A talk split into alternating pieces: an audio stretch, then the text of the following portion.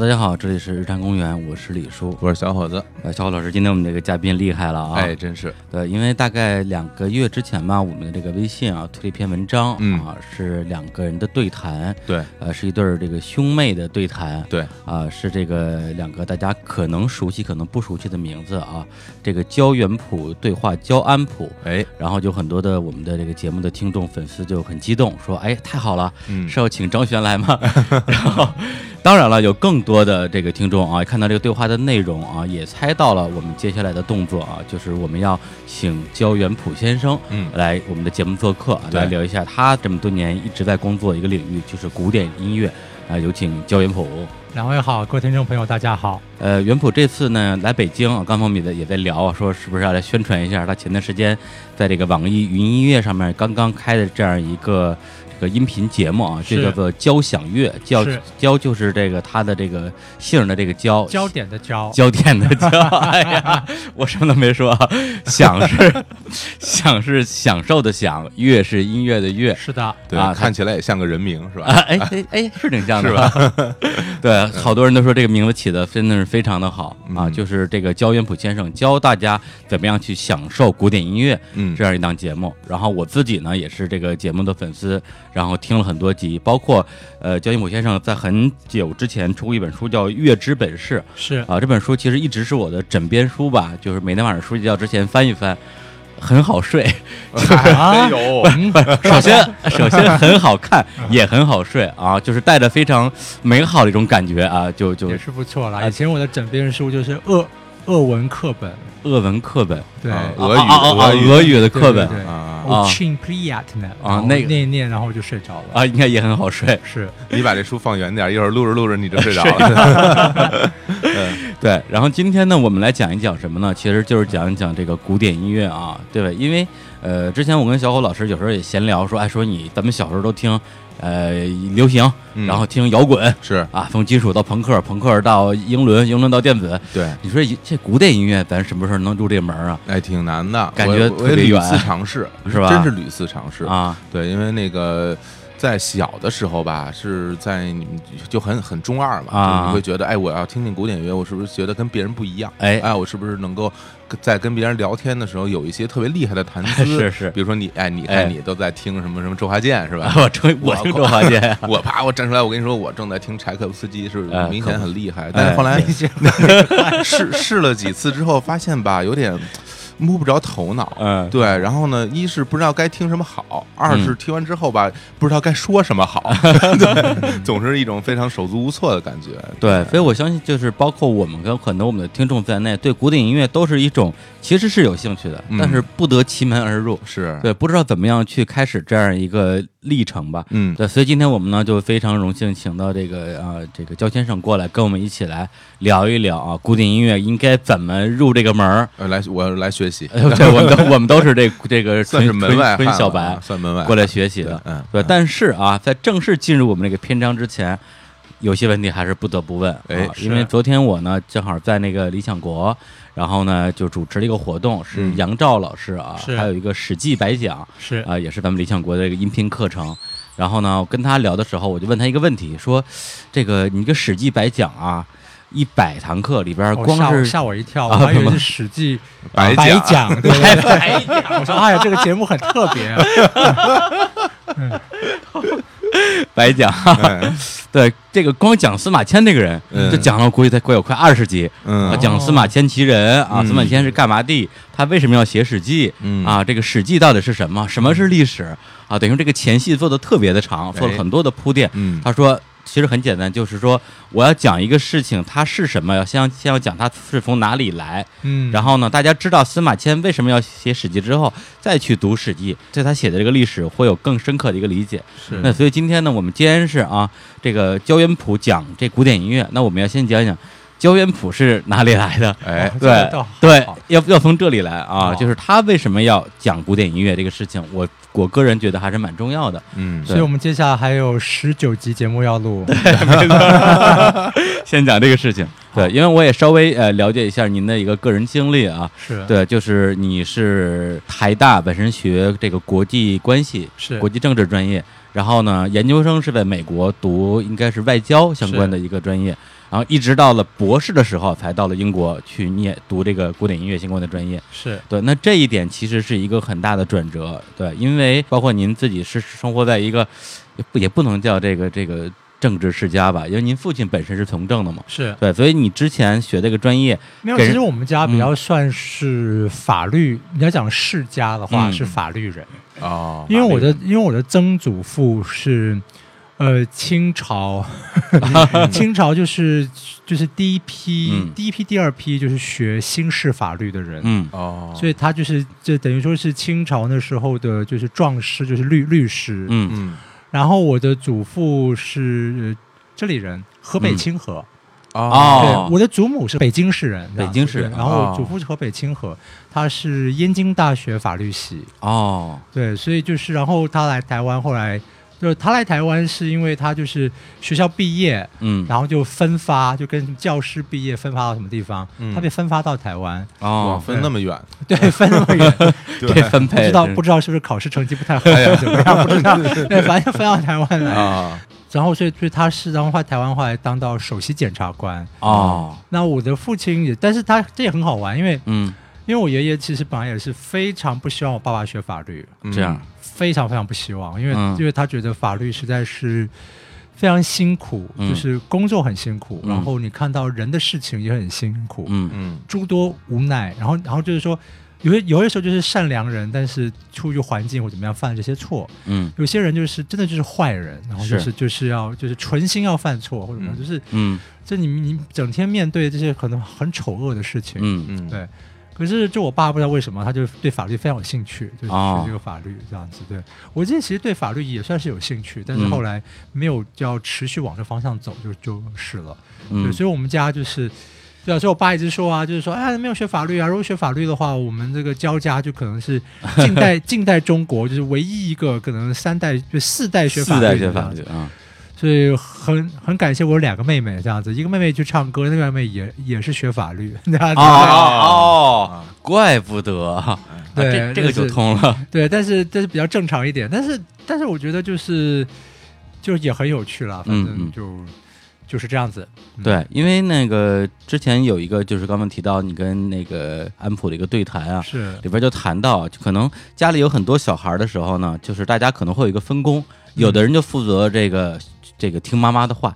啊，有的人就负责叛逆，对，所以我一直感觉张璇是比较负责叛逆的一个啊，高中就就不读书了，然后你是一直一直沿着一个家族的那么一个轨迹啊，就是大学读政治，然后研究生读法律，给人感觉好像是要走上家里人希望你走上一条路，结果到博士的时候来个大叛逆，没有，其实也是就是这是也不是，就第一个嗯就是说呢，嗯。因为因为我从小还是一直在接触音乐，嗯。所以只是说，只是说大学跟硕士的时候，我去多学了其他东西，嗯。嗯，就是并没有，并没有说大学你只在念国际关系的东西，你音乐的东西嗯就没有放，是那并不是这样子嘛。嗯好哦，所以就是等于说你是多学了东西，然后只是到最后到博士班的时候，就想说，那这地方走了六年，那算了，还是就是就是停在这边就好了。嗯嗯，但是会走六年到，就是一方面，然后一方面我个性比较乖啦，就是我啊就是个性要像我妹那样子，也不是很常见哦。好，这是这第，但第二个就是就是说，你说我对念国际关系或法律没有兴趣嘛？那也嗯没有，嗯。因为国际关系一些不论是理理论，或者说我们看事情的一些方法，嗯。然后对于国际政治的研究嗯或者什么，那个其实，呃，我觉得因为就是各种学科都触类旁旁通，其实学的时候是蛮有意思的。嗯如果学的时候就非常非常的痛苦，就很没有意意思。嗯，有这种科目，假设比方说啊，就是假设我要去学会计，我应该就、哎，就那就真的就是可能 第一个学期完，我说 no no no，对，就不行。那这个的确是学的也蛮有兴趣的，嗯所以所以才会持续学习吧。嗯嗯但只是学习到最后，就是其实是一个对我来讲，其实是一个蛮蛮现实的事情，就是、呃，作为国际关系的研究者。你每天早上起来就是看世界各大报纸的重点新闻，嗯那我们说世世界各大报纸的话，你说英国、美国的报纸，这英文能力也会看这样子。嗯，那那个时候，像德国《莱茵日日报》，它会每天会出一个英文的一个简单的头条的一些介介绍嗯这样子。那当然可能自己也有学一些外外国语言，多少看一看。那不可能学会所有的语言嘛，但是、嗯就是说你各种观点或怎么样，各种大事情你基本上要知道。那你说你每天早上基本上就花两个到两个半小时在哦读这些新闻，嗯那这个是你维持，应该说维持专业能力你应该要有的嗯，这个一个必修课，对必修课。当然你也可以不要这样做了，因为很多人也没这样做，是但是你应该这样做。对，但是我我知道，就是说我维持这样做，是因为我要维持一个就是作为研究生的或者什么的专业能力嗯嗯跟敏敏锐度。嗯然后后来就想想看，又也不太对，就是就是说，因为这个你就你就会是意意识到说，我是要维持一个国际关系研究生应该有的嗯，这个基本素质。可是呢，没有任何人逼我，我也没有做任何功课。可是我每天花音乐上面的时间已经超过两个半小时，很啊很高兴的在听，这样或者在听，就是你你没有要我做功课，或者说你没有要我说你要听新曲子啊，听什么，嗯你就自己去找各式各样不同的东西来听。嗯嗯所以后来想一想，我就说，那那那这样应该去念音乐才对啊，对吧？你每天听这个，你也不觉得烦，没有人叫你去做，你也去做。那如果这个刚好你的专业又是往这方向走的话，嗯你每天为了为了这专业，你花六七个小时，假设了。嗯嗯那也是很开心啊，你不会有什么。但换事实证明，的确是这个样子。就是是我到现在还是非常开心，就是说虽然事情非常忙，做事情很忙，但是还可以做下去，觉得说，哎，都是跟古典音乐有关系。嗯所以如果因为别人为了这个东西，你要再去学一下，去看一本书或者什么什么，嗯那不是说什么，哎呀，我要为了这个演讲看一本书，没有这种心态。我就说，哎，为了这准备这个演讲，我多去了解这个，多去了解这个，知道很多之前自自己不知道的事情，，对嗯一直都很快乐。是对，所以我觉得那个决定是对的。嗯对，但是我也没有否定我之前多学的东西，因为它真的是还就是无论是法律，嗯你，因为谈到法律，就看到说这一个我们两边都一样嘛，就是大陆法系。那你比方你怎么样？因为大陆法系的问题就是我们是法条写出来的，嗯但是人的社会不断在变动，嗯那你如何用已经就是写成的文字去适应这个不断变动的社会？嗯那中间有非常多的折冲，然后非常多的法官的判例，然后我们一看看情况、时代的推移等等等等，这些对我来讲都很有嗯都很有兴趣。其实跟音乐也是一样，贝芬的乐谱在那个地方两百多年前的东西，嗯但是你去听录音，你听录音你发现就是哎。一九二零年、三零年代人演奏贝多芬，跟现在二零一一七年有很大很大的不同。当然个别人有不同，可是整个时代来讲也有非常多不同。嗯嗯不要说那个时候的，一九五五零年代、六零年代的贝多芬跟现在也有很大的不同。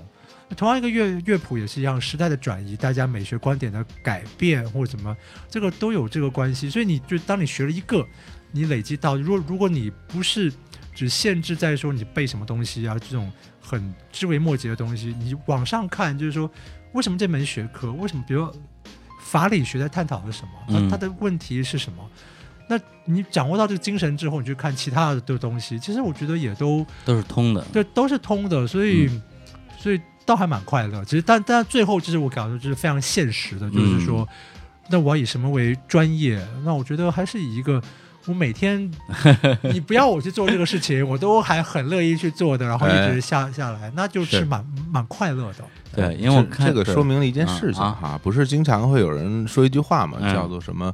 呃，当你真的把你的嗯兴趣变成你的专业嗯或者你的职业的话嗯，你可能就没有那么快乐了。啊，对，经常有人这么说，对，经常有人这么说，然后大家也会觉得，哎呀，啊听起来挺有道理的。啊，但实际上，我这我觉得它这个分两回事儿，就是说，当你把你的兴趣变成你的职业的时候，这个部分就是你兴趣这个部分，你肯定会特别享受。嗯但是在他当做一个赚钱的买卖的时候呢，他还有一些其他事情让你去做，比如说啊让你去考虑商业的问题啊，嗯让你去考虑呃什么财务的问题啊，你要考虑如何推广的问题啊。那这些事情你可能就不是很擅长了。嗯嗯那你不擅长的部分，可能就会觉得有点挠头。是对，但其实自己喜欢的那个东西还是喜欢的，是是还是享受的。嗯我这边也可以再多补充一点，因为我之前写过一篇文文章，这样子，嗯人家说兴趣可不可以当饭吃？嗯我其实我自己说，兴趣不能当饭吃。嗯，如果你只是有兴趣，哎。嗯。那像您刚刚说那个话，就是嗯。就是说，就是因为兴趣跟热情是不一样的。哎。啊这边好像就好，好像觉得是一个玩文文字游戏，可是我、嗯。我不觉得文。比方说，嗯。我对游泳很有兴趣，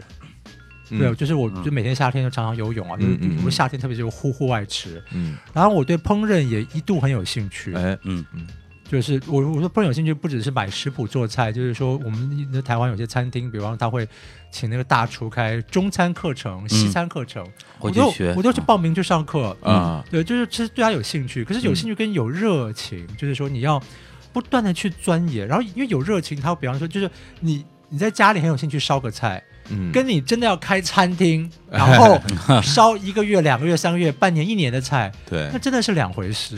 但是你就发现就是说，对，平常烧个菜很有兴趣，真的变成职业了，就是你要准备一个餐厅，然后备料，然后去算，比方说我们这个，因为你备料你买太多也是浪费嘛，你要怎么嗯去精算这个餐厅的人事成本，然后怎么怎么样，怎么怎么样。发现说啊，这好可怕，这好可怕！就很多人就是贸然，就是因为自己喜欢做菜，贸然去开餐厅，嗯嗯结果就是每个都下场都不是非常好。那但是有些人就是他就是有烹饪的这个技术跟兴趣，但他也有经营烹饪的热情，嗯这会让他去克服。就是说啊，我知道你说那么多大厨，他们开一个餐厅，他们为什么自己会这些？必须要会啊！你要做这个事情，你就就真的得会。我嗯去算怎么成本，然后人啊、原物料或怎么怎么样，什么细节、什么东东西这样子。啊，那个那个光我们这样说一说，觉得说哇，这跟做菜好像不太一样，跟自己就是烹牛肉做个牛肉面啊或什么东西，哇，这个好像是很大的不同。对，那你就知道说嗯兴趣跟热情两个分开。就像我对游泳兴趣，可是我没有那个热情，要让自己成为一个游泳教练，或者是说嗯我去多么去。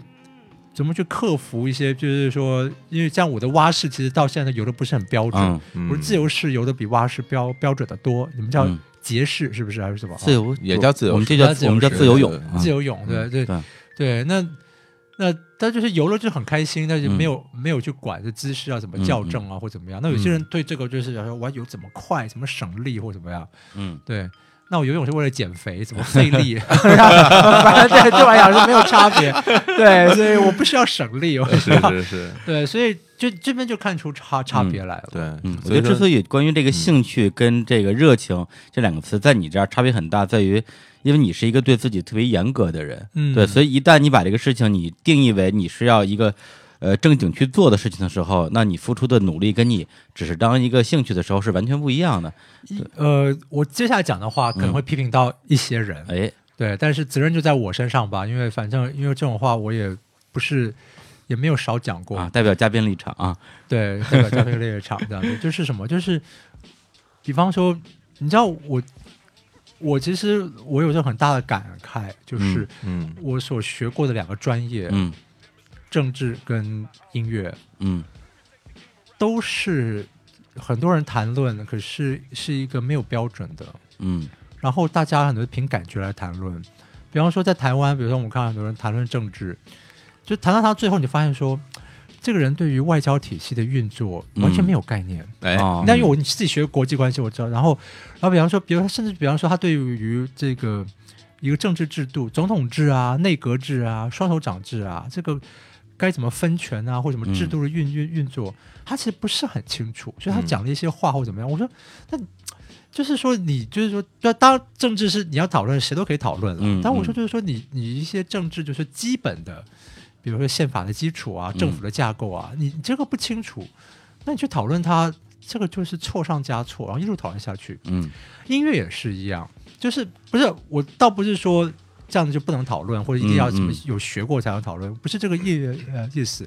我比较难过的是，就是很多人，比方他其他有其他的专业，有文学的专业，有什么的专业，嗯然后这些对于音乐很有兴趣，然后就来就是可能写很多文章或怎么样。嗯那看这些文章，我也不是说，就是说，因为我其实很乐意看这样的文章，因为我就更需要，就是说，因为你可能是文学专业，你可能是物物物理的专业，嗯嗯然后你来你来谈论音音乐的话，你应该会有不同的切入角度嘛。那这个嗯我很珍惜这个角度，可是我往往看到就是说。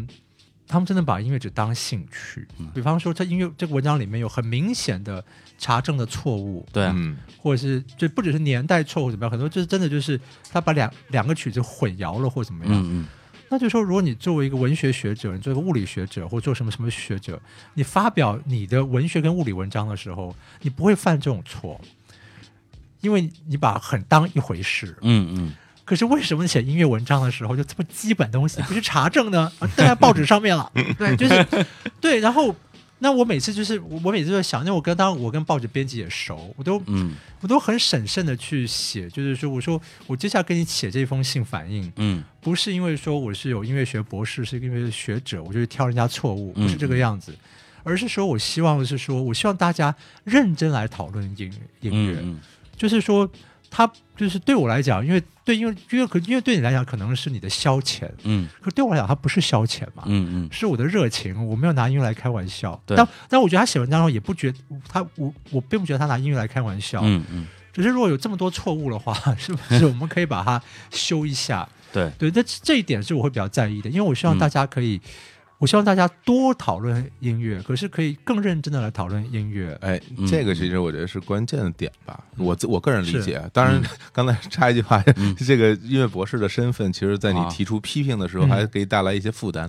是真的，真的会这个样子。对啊，有时候就不敢说话了，嗯说因为啊你你博士了不起啊，你就可以骂我们，对对啊，都你对，都你对，都错，了对对，就是我也我也我也我也不想要给人家这个样子。其实，其实我是觉得，有的时候我们在讨论一些问题的时候，其实大家的关注度并没有放在我们讨论问题本身是。啊，嗯。他的关注度可能更多的放在其他的地方，而且很常见的，就像刚才您说的那个讨论政治那个事儿，讨论政治那个事儿，为什么很多人不得要领侃侃而谈？我觉得他讨论的本身其实是为了彰显自己的正义感。嗯，对他说来说去，最后其实要说的是啊，我站在一个正义的角度上去跟你讨论这件事情，我认为他做的很不对。嗯啊，这是他的目的，所以他对于这件政治本身，他的逻辑条理，他的不感兴趣，他对这东西没有兴趣，他有兴趣是要展现展现自己的魅力，包括音乐讨论也一样，有的时候很多人写音乐，他也是为了彰显自己的审美，对他并没有是。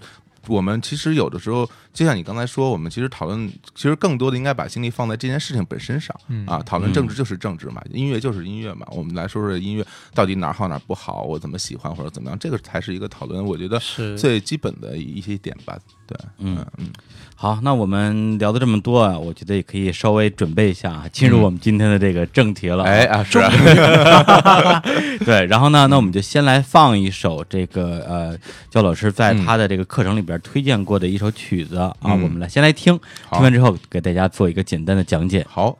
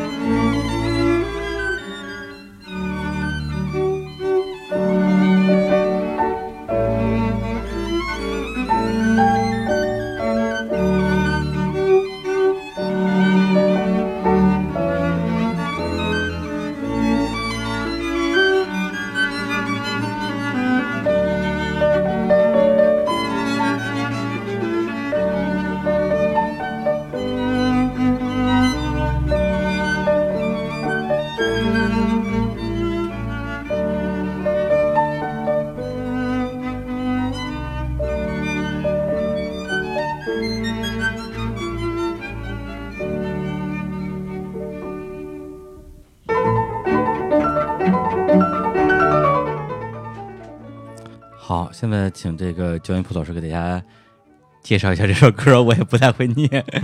好，这个嗯。这首歌的这个名名字呢，这个呢，你这个应该在餐厅里面可能见过。啊。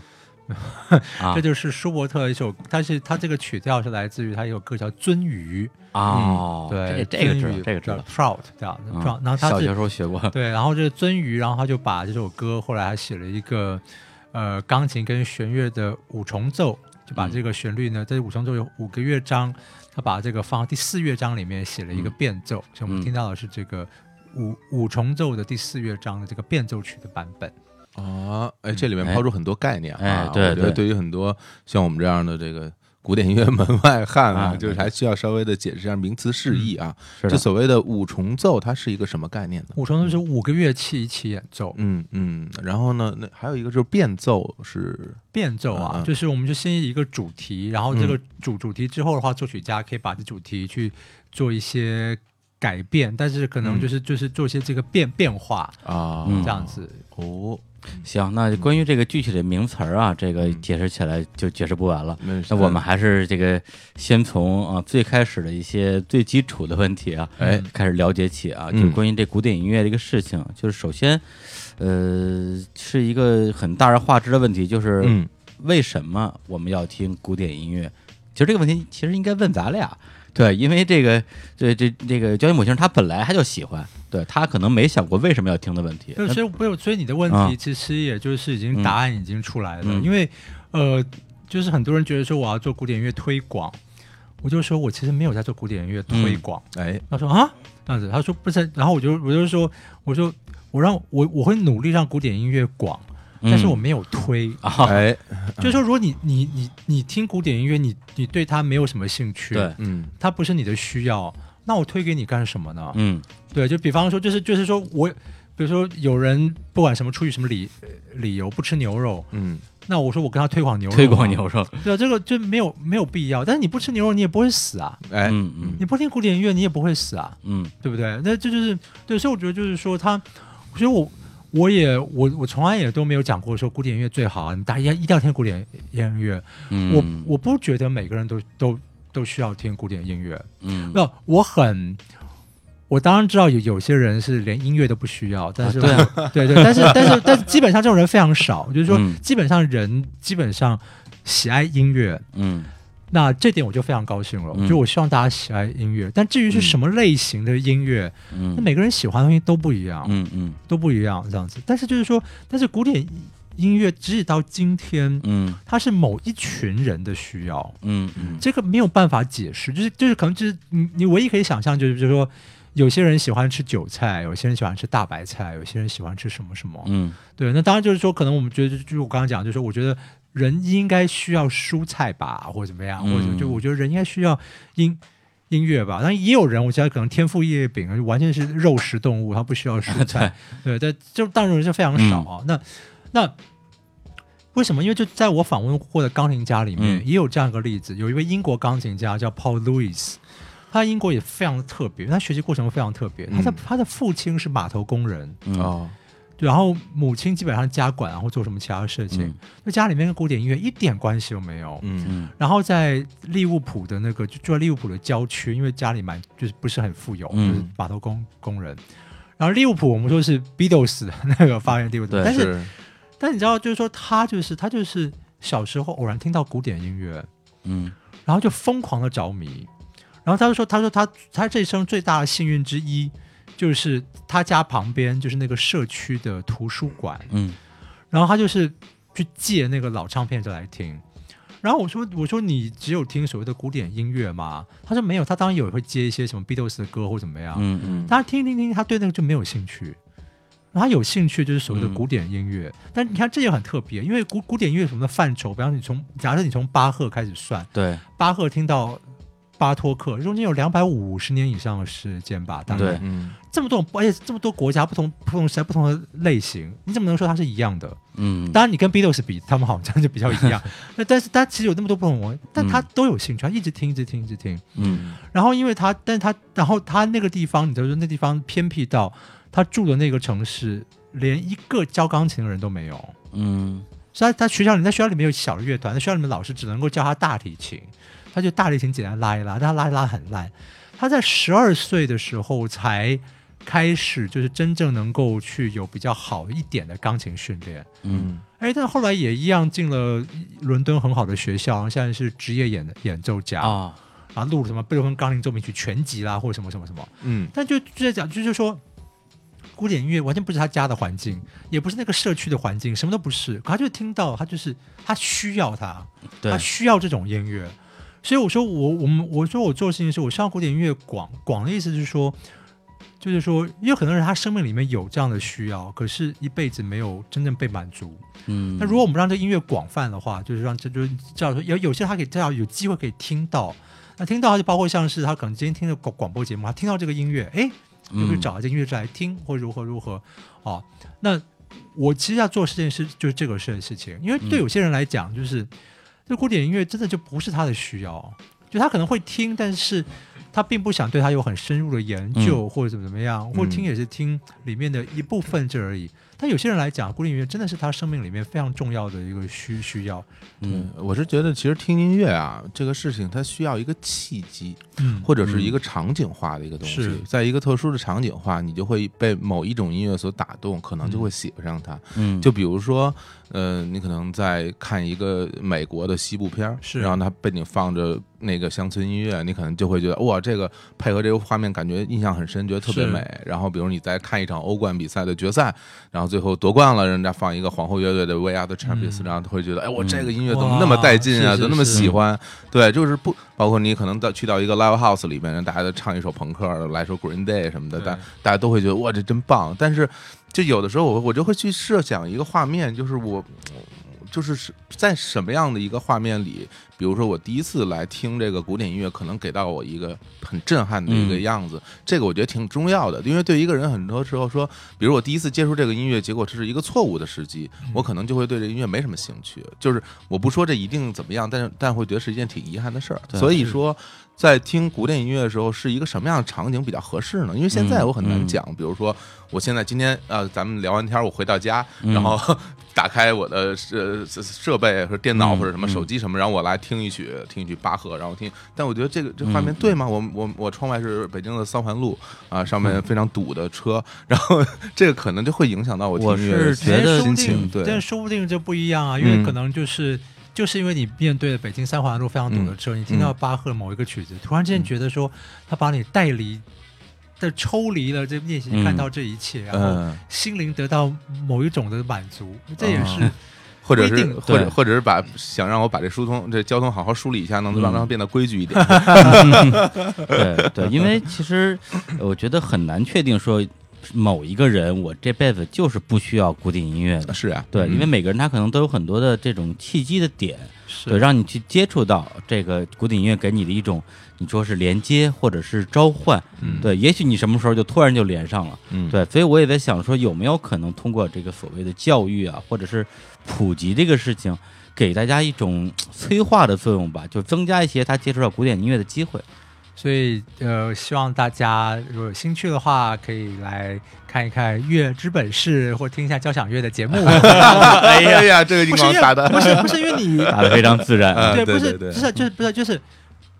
说老实话，你写一本书要花多少时时间、精精精力？嗯，哎然后你用相对来来讲，真的就是一点点的费用，然后你得到这个书，然后你看一看，然后因为乐之本是你扫他那个书的二维码，你就会听到二十三段音乐嘛。嗯嗯先从这二十三段音乐开始听起嘛，哎看看觉得怎么样，这样子。嗯对，就就就他可能需要一个契机或什么，但是你就让自己尝试一下。如果你这个都都听完了，都还无动于衷的话，那你当然还可以继续尝试。但也就像我的乐乐剧本事里面曾经写到过的，嗯我在台湾一些大学演讲，然后每个大学这很妙，都一模一样，都是好像嗯都安排好了一样。嗯演讲完了，都有一个都会有人举手，就说：“哎呀，这个周老师啊，这个我这个对古典音乐想要有兴趣啊，然后在学校修了这个课，通通识课、音乐欣赏课，嗯嗯然后也听什么广播电台啊，或者怎么怎么样啊。哎然后这样子，但我现在已经过了三个学期了，然后嗯对古典音乐还是没有什么兴趣，请问我该怎么办呢？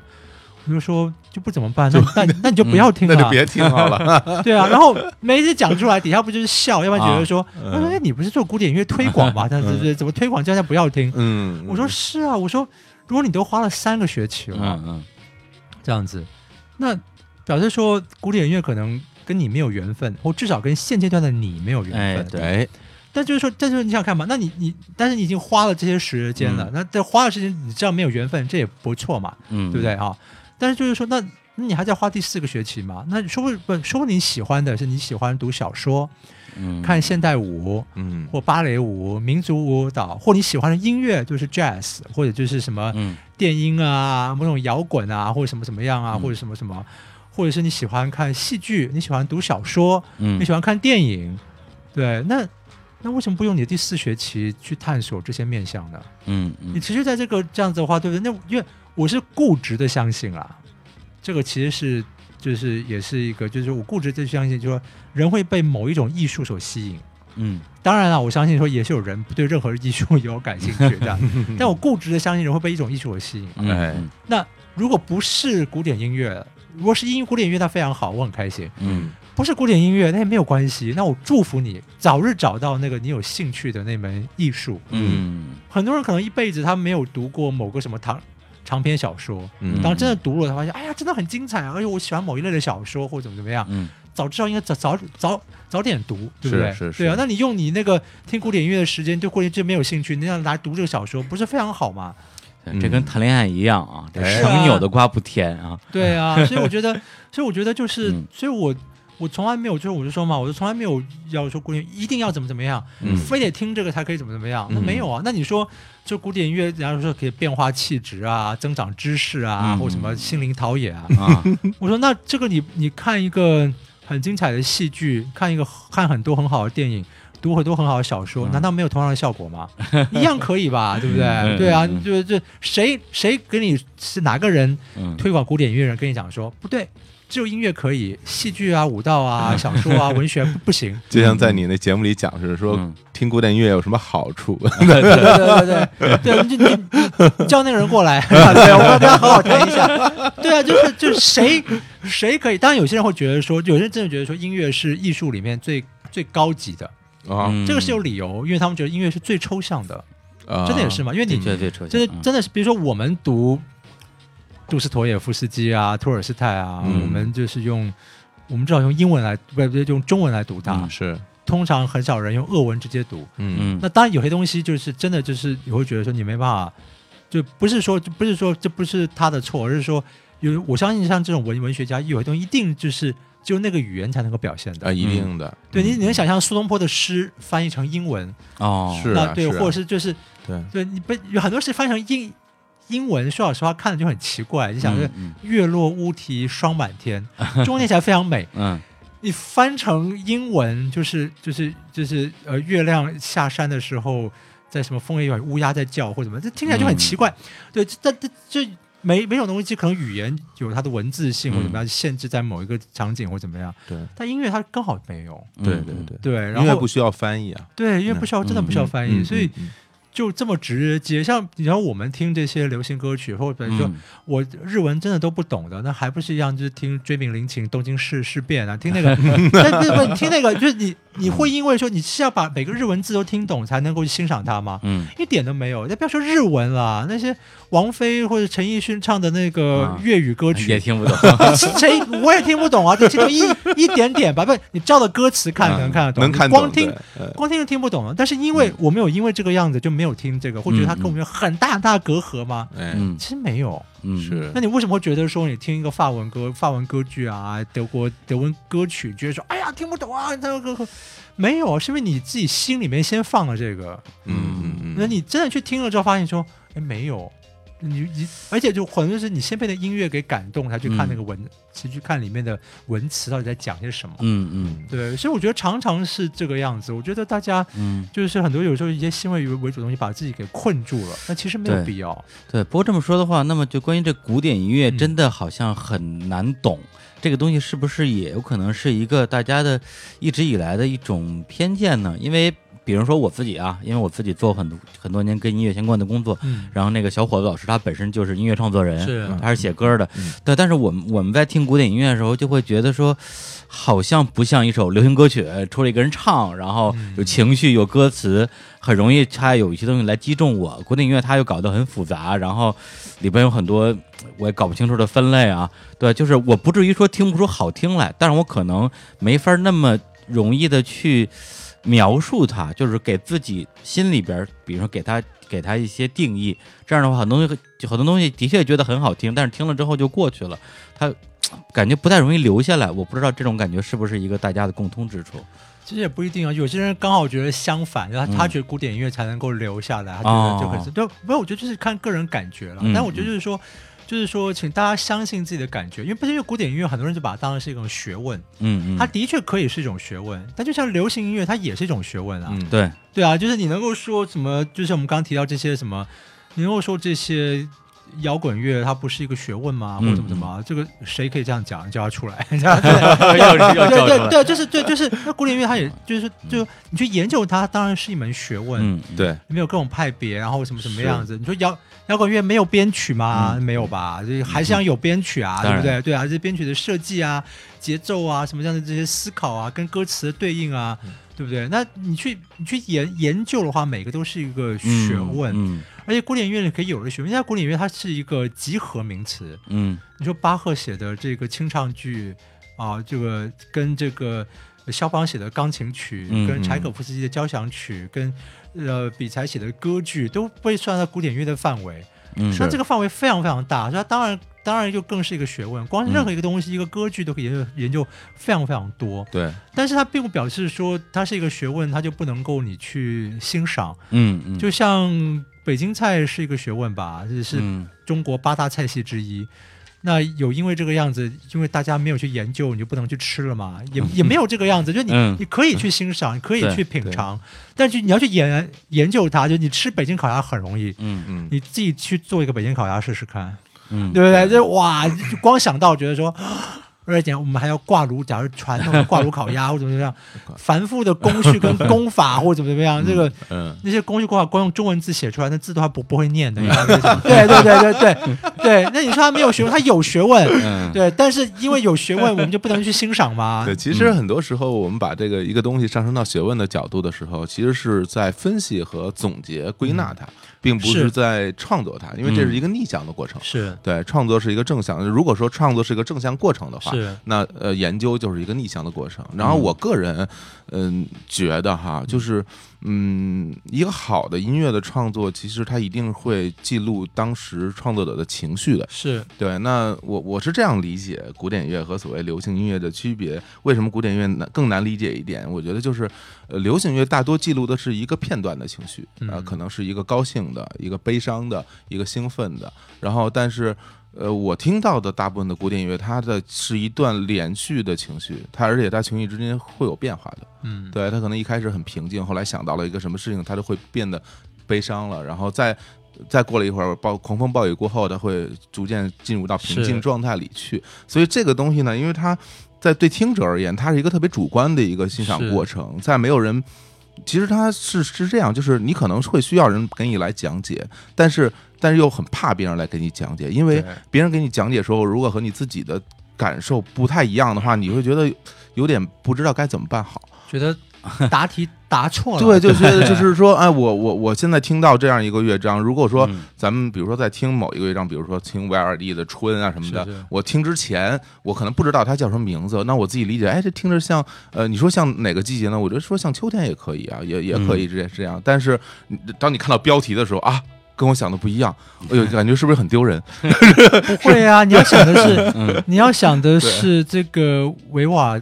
维瓦蒂在意大利写作，嗯，然后你在北京听。啊，对，就就就不同的纬度、不同的气候都不一样，对啊，地中海气候和这个，对啊，所以你搞不好就是搞不好他的，对他的这个春天就是你们秋天的，有道理，对，所以 对，所以我觉得真的能掰，对，触类旁通的知识啊，是吧？对，真的是不不不太像刚才你你说这个，我觉得他可能对我来讲像是什么，嗯，像是你看到。一篇一千字的一个心情散文，嗯嗯，跟一个短篇小说、嗯。或者是长篇小说嗯嗯。之间的差别。是。但是有，但有时候他们可可能讲的是同一件事情。嗯。比方说，很多短篇小说，我们讲说一万字的小说，他花了一万字，可是他一万字讲的铺陈，他其实才讲一个，比方说就是呃那种中年夫妻，然后失去对对彼此失去热情，对生活也失去热情那种。哦对坐无言，嗯或者假设但是对坐无言的话，你可以真的是三百字就写完了。哦，明白你说，就是它的细节会更多。对对，但是他可以就是嗯我通过一万字的铺陈来讲嗯这种嗯最亲近的人之间，居然可以无话可说的那种疏离感，或者怎么样。就有人可以透过一万字的小说，那有些人可以把这个变成十万字的小说。也有就有这样很多小说，你看完它其实它是讲一个概念，讲一个事情。也是也是，对对对，那就是那就是所以就是这个，那就我就看个人的兴趣。嗯有些人嗯当然他就是，但是就同样，比如说在每个艺术形式里面，就说有人在一千字里面。他就要写的东西，然后嗯怎么样短篇的嗯散文或怎么样，嗯那有些人他这个也他也是一个长篇散文，三千字散文；嗯有些人用小说啊，呃一万字的小说，甚至六七万字、十万字小说。对，所以就是就是看你要表达的东西，或者是这个嗯同样是这个概念出发，我又中间加了什么什么样的东西在这个里面。嗯那这个里面，当然很多作家他就是作家越来越的发展，他这个就是说，就很多作家，我们看小说家说他自己被里面的人物带着走，嗯就小说后来写到跟他原来想的不太一样。嗯最著名就是安娜·卡列尼娜，嗯这样对不对？嗯托尔斯泰，托尔斯泰本来写的小说是很讨厌这个安娜·卡列尼娜的这个人物的，嗯对。殊不知写到最后，就大家看完之后就很同情他，这样对不对？整个小说，对对，就不由自主就是往放上去写了，这样对对对，就就是写成这个样子。大家看完之后啊，这像托尔斯泰讲的，这不是我本来想要表达的，这样。嗯但是后来小说写就变成那个样子，所以这这也有可能嘛。这样但是就是对，所以我觉得就是，当然就是有些人就是对读长篇小说没有兴趣，嗯就不不要不要说这个，包括作家或者比方说像像才得到诺贝尔文学奖不久的爱爱丽丝梦若，嗯，对嗯他就是短篇小说嘛，他就是短篇小，但是他的但是短篇小说比较。他他已经写到，比如说一个小说集，可能可能是十五篇小说，可十五篇短篇小说里面，它有一个环环相扣，好像像是一个大的结构，有隐含大结构在里里面。但他基本上就是写短篇小说，嗯他不是一个长篇小说的作者。嗯就当年颁诺贝尔奖文学奖颁给他的时候，大家很惊讶，但是也觉得说啊，因为以前都觉得是只有写长篇小说的人才可以获奖，嗯，真的是小说家的一个至高的技艺，就好像一个就好像说一个作曲家一定要写大型交响曲或者是比较大型的作品才算是作曲家。哎，现在发现说，哎。也是可以写短篇的作品，然后得到诺贝尔文文学奖，得到这样的肯定。哦，对，但我觉得这也是，就是有些作曲家，就像就像肖邦，肖邦生前，嗯人家一直跟他讲，就是说歌剧最赚钱啊，你应该写歌剧啊，而且歌剧啊，写歌剧啊，然后你要写这个大型交响乐作品啊，或者怎么样啊。包括他的作曲老师都这样讲嘛，就是说你是波兰人啊，你要写一个波兰为主题的波兰主题的歌剧啊，讲什么什么样子啊。嗯嗯那肖邦就知道说他就不是这块料嘛，就是说哎他要写，而且他还他这一辈子几乎只写钢琴曲，对嗯其他东西他都不太写。他说这个是我最熟悉的世界，我觉得这东西是我可以写的最好的东西。嗯那那今天有谁可以否定肖邦是肖邦是一个伟大的作曲家呢？大家都很肯定了。现嗯现在，当年也有人不肯定啊，觉得做大作曲家就要写交响乐啊，就要写怎么样？嗯交响乐，包括可怜的舒曼嘛，舒曼被交响乐其实被他被他太太克拉逼的，就说你要成为一个伟大作曲家，就要写这些作品啊，或怎么样。嗯但舒曼可以写，但那真的也不是他最擅长的领域，这样子。嗯他很多这些灵光这种闪现是在比较小的歌曲啊，或什么什么上面。嗯对他很多小歌曲，两分钟讲一个故事，讲得精彩不得了。嗯对对，认真但是舒曼在交响曲上面有些也有很好的成绩，但不不是不是全部。嗯对，这就是对每个时代也会有这种。对，所以我所以我我觉得就是大家怎么看，然后在音乐作品里面，像我们刚刚讲的，舒曼也有这种很短的小歌或者怎么样。哦，那一个小歌就是一个很精精彩的一个世界，这世界里面什么东西都有，包括惊悚的恐怖故事，有他有他有他有这样的歌嗯啊，对，所以所以我觉得就，就那我就讲，就是说我希望我透过我的方式，我经常因为我在台湾我有做广播节目，我就大是跟大家去做介绍，嗯就你以为舒曼只能写什么什么吗？没有，我们听一下这首歌，嗯这首歌就是一个年轻男子在呃森林里面遇到一个美女，嗯，就就很轻佻的跟人家调情啊，说要跟我回家吧，或者怎么怎么样。对，结果呢，结果当这个就当好像月光什么亮一点了，才发现说这个女子就是著名的那个一个女鬼一样、嗯女巫一样的人这样子，他就大惊这样子对。然后那歌最后一句就是说，就是说啊，你果然认得我这样子对，天这么黑这样子，就是在夜深夜这么晚，你你不要想能够走出这个森林。哎哎呀，对，然后这首歌整个是用、从头到尾都是用大调写的，哦，都是大调调写的，大调写，但是就是，啊。但是你听完就是就是就是毛骨悚然这样子说，嗯。就是就 never 就是不要想，总你不要想能够走出这个森林。说的我很想听一下。对对对对对对哎，对，这个现在这个 这个网上可以找到吗？这个我可以，啊对我可以把这个啊再传给你或者怎么样这样那那那我们现在要不要先放一下？好啊，你可以找找看，这是舒曼的连篇歌曲集作品三十九的第三首，嗯，叫做《林间对话》，你听好听看。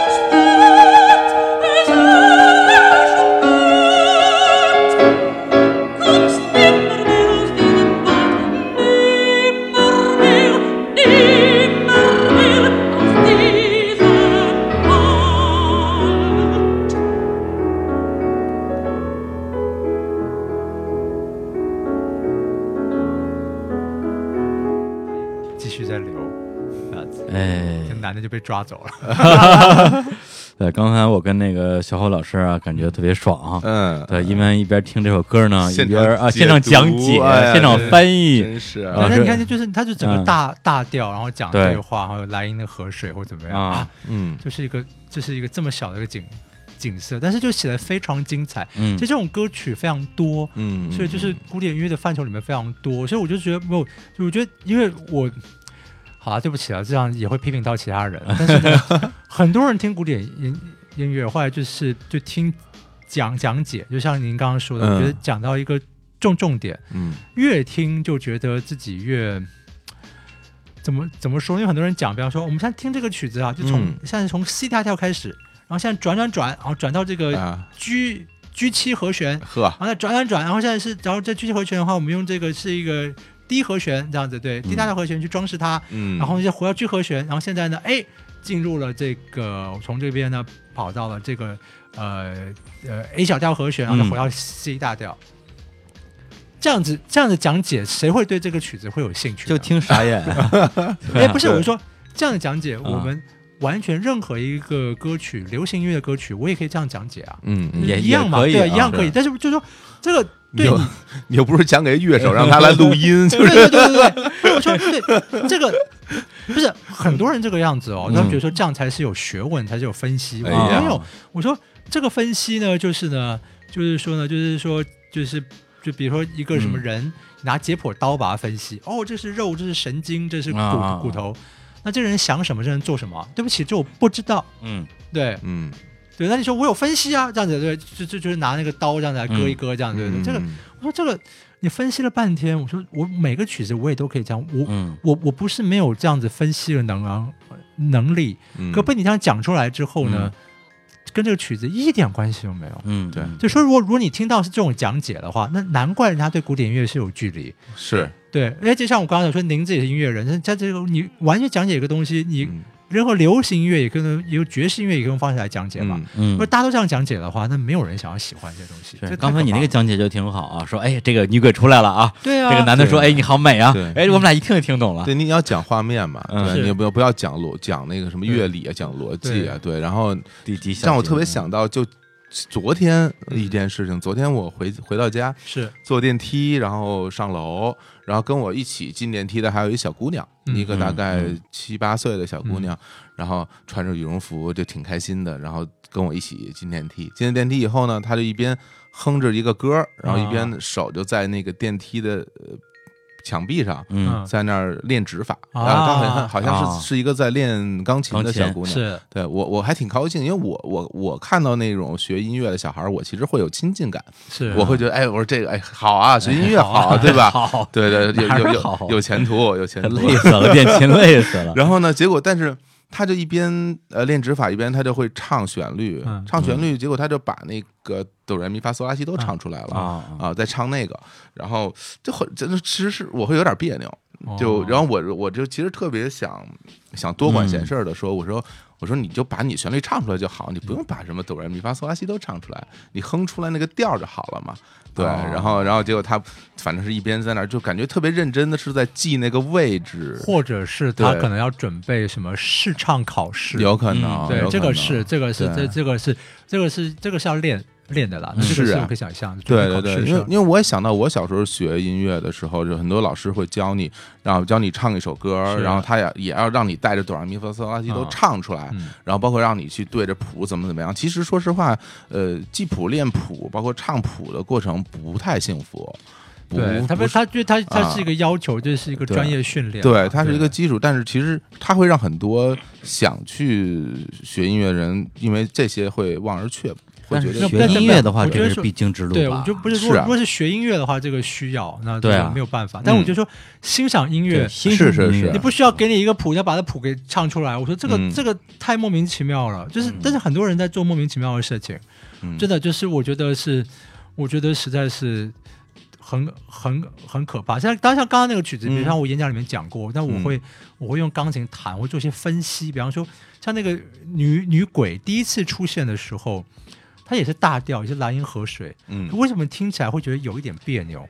因为因为舒曼给他在一个一个不是很顺的一个大调上面，就是跟前面的调不是很顺。是对，那这个我就可以用讲的，就是但是他第二次他真的现身的时候，他就直接接的非常顺。你看，这就是我这样子，对我就是这个莱茵河的这个统治莱茵河的这个罗德莱女妖这样子。好，既然你认出我了，你就不要，你就别想走了，这样子，对，就是就是哎，就是我们，但是我们我们可以用这个方式来跟听众来分析，但是并不表示说你要把这个什么什么调给听出来才能够知道这个曲子，这个、嗯这个太夸张了。而且当时在刚才说的时候说，啊，这歌是用一个大调写的嗯一个女鬼的故事，嗯我其实还觉得有点好奇，我想用大调怎么写女鬼，因为我因为一说女鬼，我本来想象的是一个比较吓人的、阴暗的，嗯然后缩在一个角落里吓唬你的那么一个形象。但是听完这个以后，我头脑里的形象，因为用大调写嘛，感觉最后中的女鬼站起来以后要比你高好几米，啊，是一个很高大的一个形象，就就告诉你说这个是我的地盘，你就再也出不去了，是一种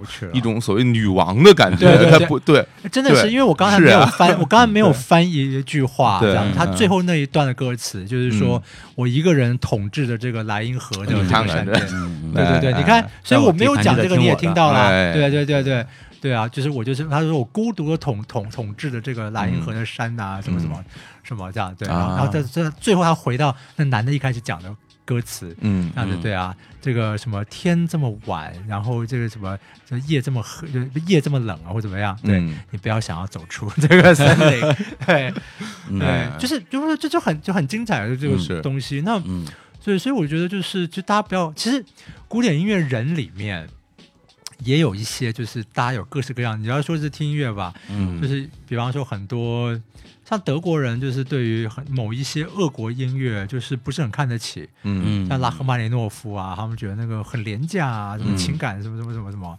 对，然后呢，我我我有会跟很有名的一个巴西钢琴家讨论过这件事情，嗯。他是拉赫曼尼诺夫迷这样子，然后他就跟我说，他说我不要告诉你是谁，他说有一个很有名的大钢琴家，就就公开的讲，就是说，嗯。他说我一点都不需要柴可夫斯基，嗯。啊，就是说觉得这种很情感很澎澎湃的对啊。俄国式，他说我一点都不需要柴可夫斯基，嗯。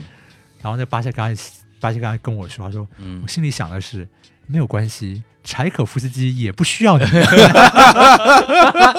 对，对他讲说 这什么什么什么，对，对我觉得这人脑子有问题。对对对对对，但我觉得就是音乐界的人里面也是有这种嗯不同的那个呃什么是是是是，对对对同行相亲，对对对也会有这种形态。对我有一个，我一个，这是我另外一个我访问的另外一个钢琴家，他那时候其实因为他只嗯希望这个访问写出来，你不要知道是谁，人很好啦，人很好，但是他就是他也是他是他也是这种德奥派，就是嗯完全不喜欢拉赫曼尼诺夫，嗯。然后他有会接受访问，他就是然后这但这也很奇，但是就是说人都有各种喜好嘛，比如说嗯。像我爸爸就不喜欢意大利菜有那种 cheese 很多的，嗯对。啊。这也这也没什么不不对嘛，就是嗯各有喜好。嗯。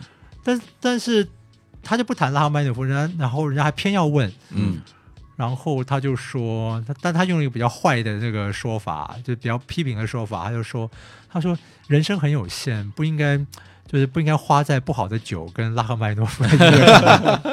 嗯。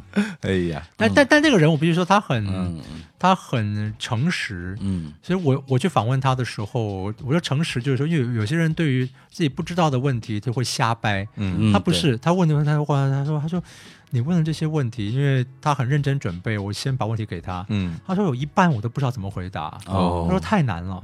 他说或者怎么样，他说一半都不知道怎么回答。但是因为我知道他谈贝多芬、舒伯特比较多嘛，我就问这方问题。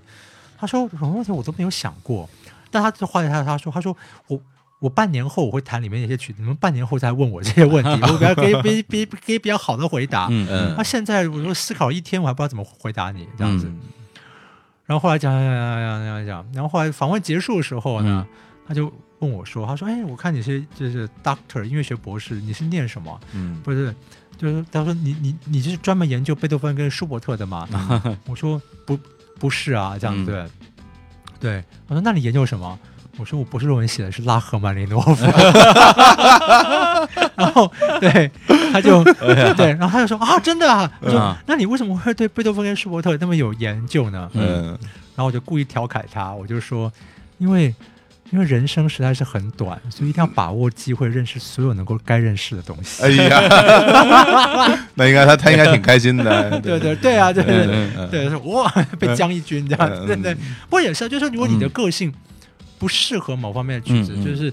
就是我们刚刚讲，我们刚才也不能够都从 A 谈到 Z 吧，这样子嗯嗯。一定有你喜欢跟不不不喜欢的，嗯。嗯这没有什么不对这样子，对，对。所以就就那古典音乐家里面都还有这样的人呢，就就说不喜欢柴可夫斯基，不喜欢拉赫曼诺夫，不喜欢是什么，不喜欢这个什么什么，嗯，对啊，那那我们怎么能够要求人家就是说大家都要喜欢啊，都要喜欢贝多芬，是啊是啊是啊，这完全不合理。那，斗胆讲，我就不是很喜欢贝多芬了。是，对，因为我听着特别累，嗯，对，我觉得就太重了，对吧太重了太重了，太重了。嗯，但贝多芬也有轻松的曲子了，对对对但是他没有没施劳斯那么 对对对对对，有些人可能就觉得就是对，不要说这个啦，那个嗯。才那个那个像像勃拉姆斯，嗯，勃拉姆斯非常喜欢小约翰施特劳斯，是啊，嗯。对，然后然后那个什么，那时候很流行，就是那种这个空白的扇子，然后请嗯。那个作曲家在上面就是写一个自己的旋律，然后签签名。哦哦，那时候时间是很多，可以做这个事情。嗯 那当然也是任安氏的人啊。嗯嗯，然后呢，那个小约翰史劳斯太太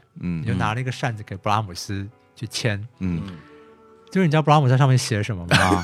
写什么呀？他他就画那个乐谱，嗯，然后上面写蓝，就是画给下面谱的那个旋律，嗯蓝色多瑙河。多瑙河啊，然后呢，下面写一句话，就说：“真可惜，这个不是勃拉姆斯写的。”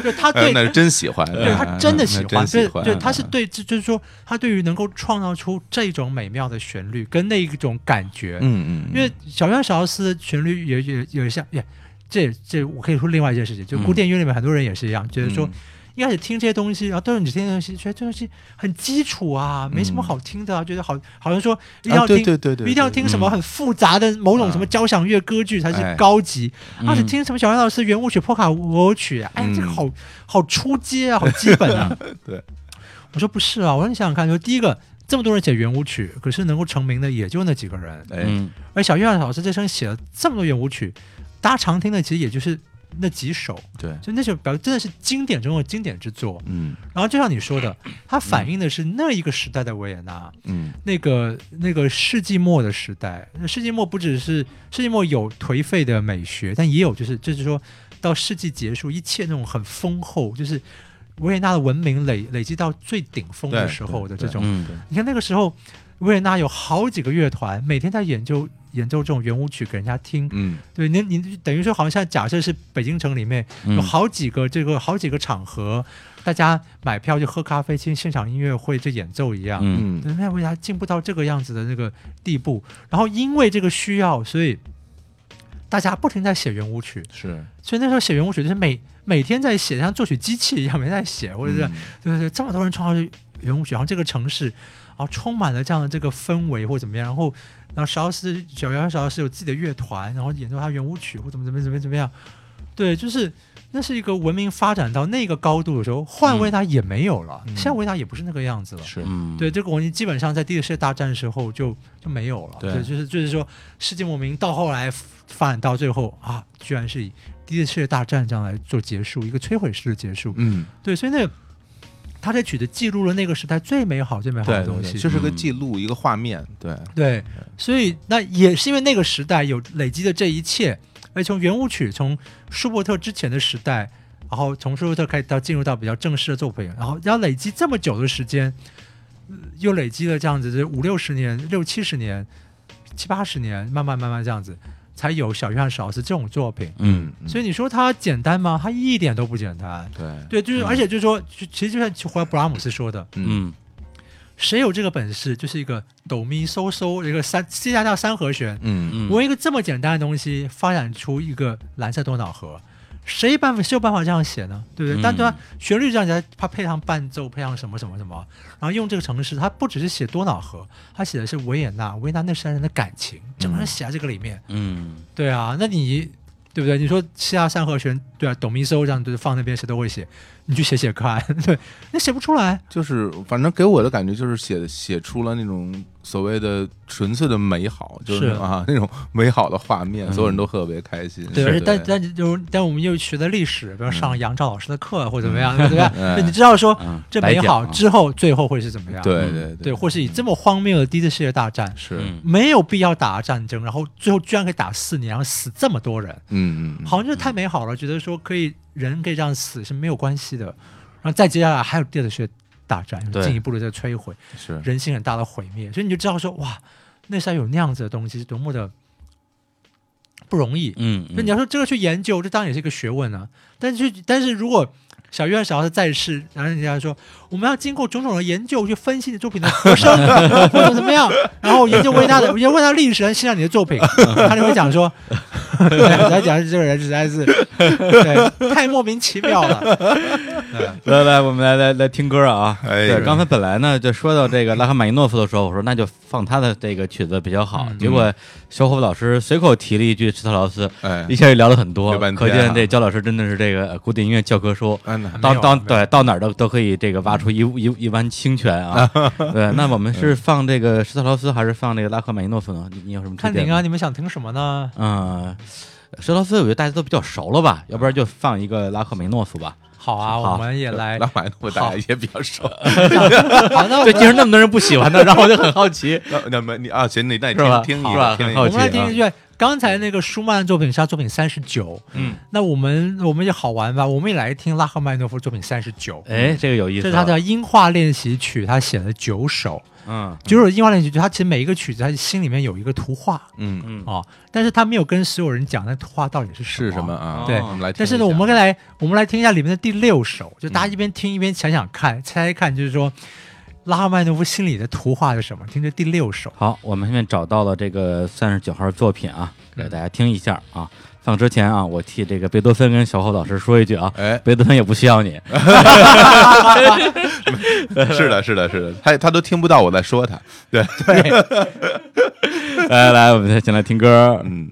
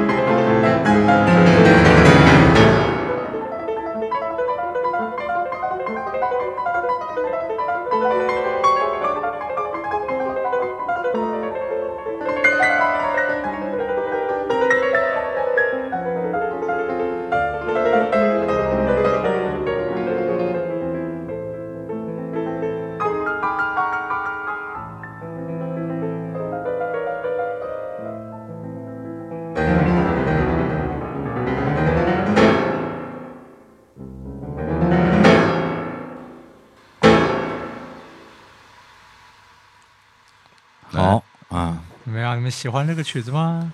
哎，听起来很紧张，听起来很紧张啊。对，感觉是遇到熊了，真是。嗯，你看，没有，就是就是说，它是音画练练习曲，所以拉赫曼夫就是说，他用音乐去表表达一个画面，是啊，但是画面是什么的话，他并没有告诉你，嗯哦，所以你可以有自己的这个想法。嗯但是无这这个的话，你会看到有一个想法，就是因为后来是有一个作曲家把它编成管弦乐，啊，然后也也是一样，就大家都有这个问题，就是说你编成管弦乐的话，那是不是有一个标题比较好好卖？是啊就跟大家讲，就这样知道是什么，大家不要就好好想。对，对然后拉麦夫后来就是不是很心甘情愿，就就给他给他标题。啊，那所以这个曲子标题你知道是什么吗？是什么？是什么呢？呃，这个就是跟遇到熊非常相像，啊，嗯小红帽与大野狼。啊，哎呀，这故事来太熟了，对，看来我的音乐感觉还是可以。是的，是的，那要遇到狼了，啊遇到狼就比熊小一号啊，对也很紧张。俄俄国人嘛，遇到熊很正常。那就小红帽不是这不就就是说你遇到熊遇到狼是一样的嘛？对但是就就是就是有人追逐或者什么对，追追逐紧张的感觉，森对林里的对，他在追，然后呃跑跑跑跑，呃，对我就是就是他就这个感觉嘛。但是嗯那个图画可能不就是小红帽与大野狼，是什么嗯熊或者什么或者怎么样，或者什么什么，你看那个什么电影，那个里奥纳多·迪卡皮欧跟熊。嗯？或假设，对，你可以有，你可以就是说，你可以有非常非常多的画面。我觉得这就是，我觉得这是好玩的地方，因为像我刚刚讲的，就是，那肖邦写过一首夜曲，嗯嗯他乐谱上面，他手稿上面本来写就是写哈姆雷特读后感，啊哦，后来呢，肖邦把那个划掉了，嗯，然后跟出版商说，嗯。他说这就让人家自己去猜吧。哎。哎，但但但我这是聪明的，因为如果当然就是非常不幸的是，因为有那个手稿，就是我们还留下这个记录，就大家都知道他原来是哈姆雷特读后感。嗯。啊，但我讲就是说，因为就我们就说嘛，就是回答你一开始最早的问题，为什么我们嗯还在听古典音、音乐呢？请问一下肖邦，我们刚刚讲肖邦，这个一八一零年出生在波兰，嗯。一八四九年死在巴黎的这个人，嗯嗯，哦，就是说，呃，就离我们有这么久的距距离，讲的文讲的话是这个主要的语言是法文跟波兰文，嗯就是说生活习惯或者怎么样，跟我们时代是完全不一样的人。那他了解我们吗？我们为什么听他的东西呢？嗯可我但我就到现在你会发现说，就是说肖我我我相信就是说肖邦的呃喜怒哀乐跟我们的喜怒哀乐都不太一样，就像我嗯跟你的喜怒哀乐应该也不太一样。对嗯可是共通的是，我们都有喜怒哀乐，都有人这个情感。嗯所以在肖邦作品里面，就是说他一个大艺术家，比如他写一个失落，写一个快乐，但那快乐可能带着忧伤、带着眼泪的快乐，或者什么样的让他们感觉，嗯他可以用音乐把它写得非常非常好。嗯那这些感觉在两百年后触动了我们，因为我们也有这样的感觉，嗯是嗯我们有这样的感觉。然后他觉得就是说肖邦不认识我们，可是我们觉得说他好像真的认识我们。假设你跟他是一个投契的作曲家，你发现说他写这个曲子讲东西，他真的很了解我，真的很懂我。嗯他怎么会把这种我我说都没办法说出来的这个情感，他用音乐可以写这么好，然后觉得嗯感动我们、嗯这样子。那像刚才的画面也是一样，就是说，就是因为它是没有文字的，所以我们可以有更多的想象。对，就是你可以想象成是。你可以想象是迪卡那里奥纳多·迪卡皮欧跟那个熊的那个搏斗的电影，或或者是就是一群什么，你们这边也叫什么异形吗？异形对，啊什么追你啊，或者怎么样，嗯很恐怖的感觉。嗯对，因为现在，因为现在你可能小小朋友可能看到，可能最多是这个东东西，或者是一个嗯恐怖感觉。是。对，这是真，但是他可能恐怖感觉不会想到是小猫小红帽与大野狼，嗯。他觉得那个是一个童话故事。我想到了喜羊羊与灰太狼，哎呀，对。对对对哎，那明显发疯不一样了，不一样。真的，对对对，而且就是对，但你想就是说，你说像拉赫曼诺夫，嗯。就是说他成长的地方嗯，是真的是还可以看到森林的，里面有嗯狼的或者有是可以看熊对，跟我们比方说在现在在北京市里里面这种嗯。对于狼或熊的感觉，一定完全不一样嘛，一定完全不一样。对，所以就是说，但就是说你你有了标题，大家都说啊，小红帽与大野狼，你只能嗯往这方向去想。对，但如果没有那个标题，但你就像我刚刚说，你可以哎。你感受到那音乐里的追逐跟紧张感，嗯。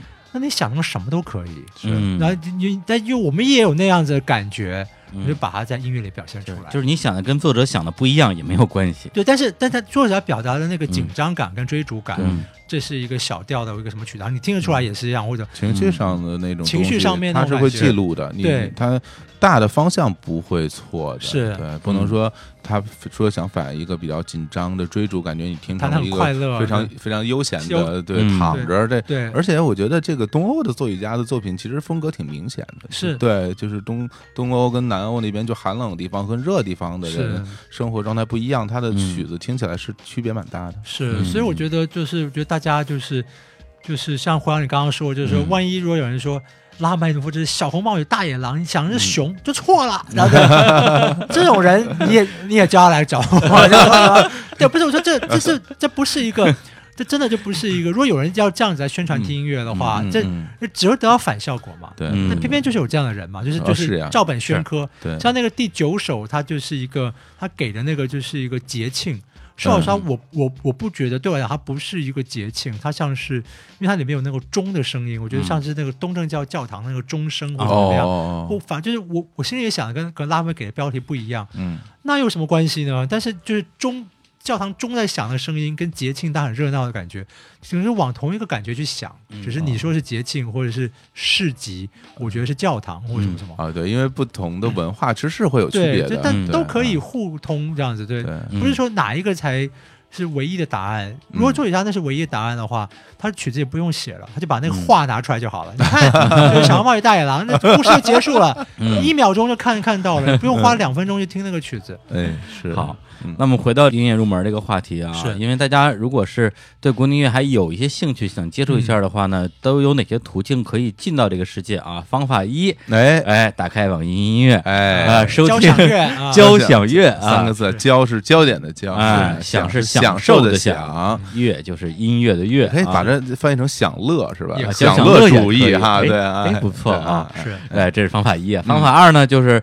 呃，以前我们很传统的啊，嗯。就是下载一些什么古典音乐、经典名曲，哎，全集。哎，全集哎。从里边就是也没有什么选择的听一听，哎。说不定哪首就突然就击中你了。都是每个人最最红的。呃最红的歌。啊，hit song，但是这边我这边要再、就是再补充一句，哎。就是说所谓的古典名名名曲，你听了，嗯。就是说这曲子如果对你跟他没有感觉的话，嗯。可能不是你的问题，也不是那曲子或作曲家的问题，嗯可能是演奏者的问题，哎也可能不是是演奏者的问题，就是你跟他没有缘分。嗯嗯。就像我刚刚说，就是有些人有些人就不喜欢吃韭菜啊，嗯嗯，对啊，有些人不喜欢吃韭韭菜或怎么样，那就是跟韭菜没有缘分，嗯，不是韭菜的错，也不是你的错，也不是可能厨师的错，就是你就是不喜欢他。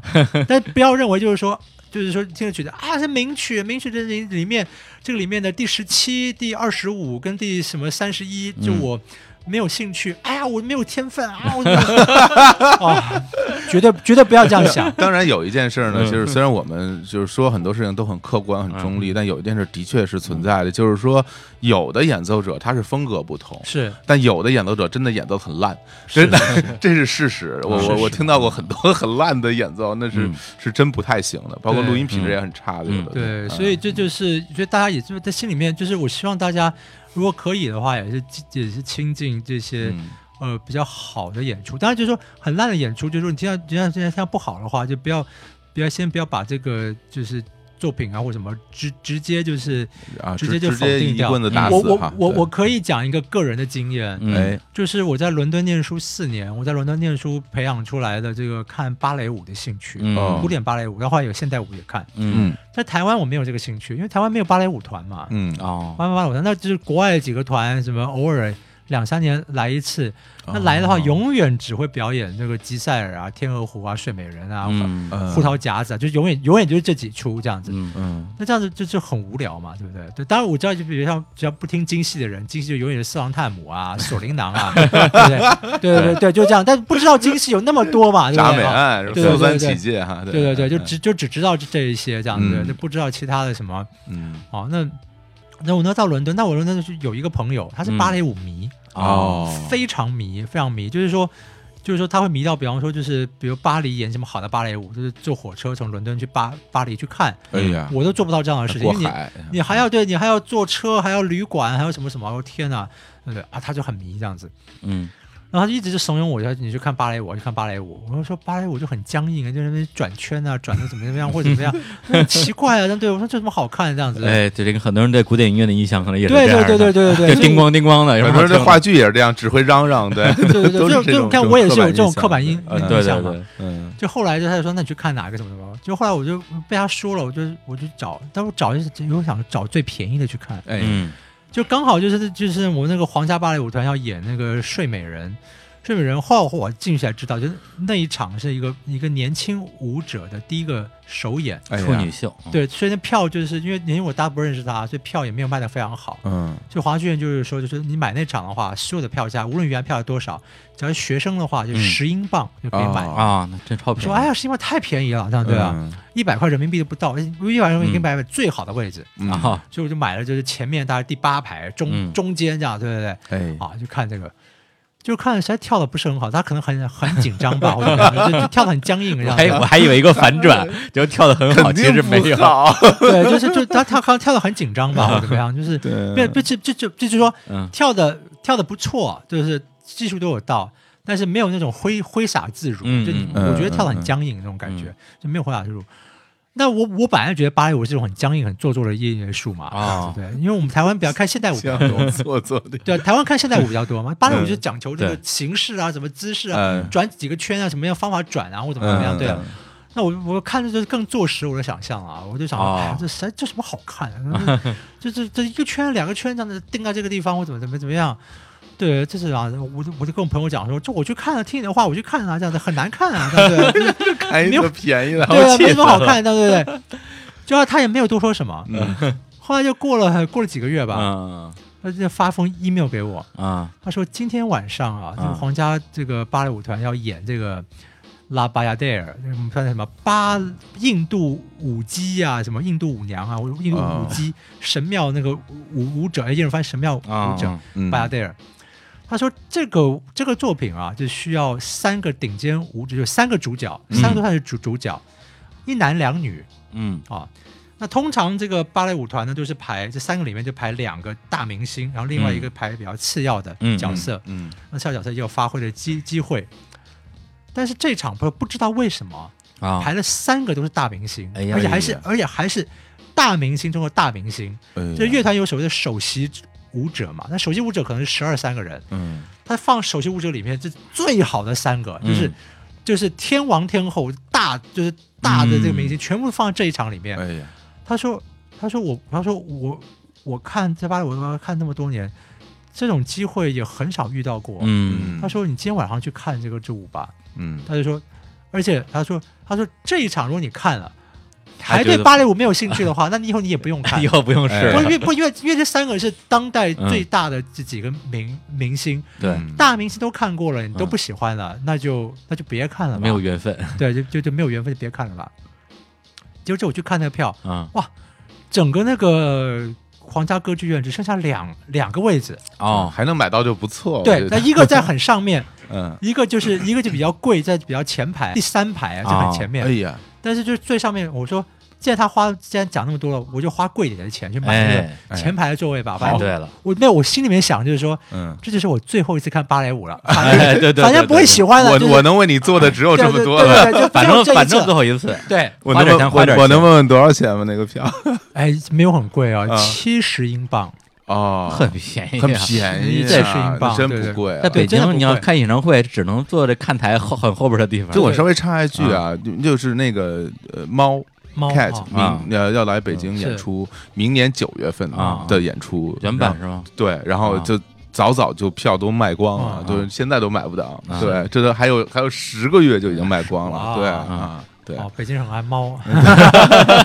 全世界的人人都会爱猫对。其实我觉得，但是然后然后，但那场就是我到了现场之后，我嗯知道嗯为什么，嗯，因为都是摄影机，原来他发 DVD，哦，所以难怪就是难怪要把最好的角色就哦。就放进来，要发 DVD，要要摄像，对要摄像，嗯。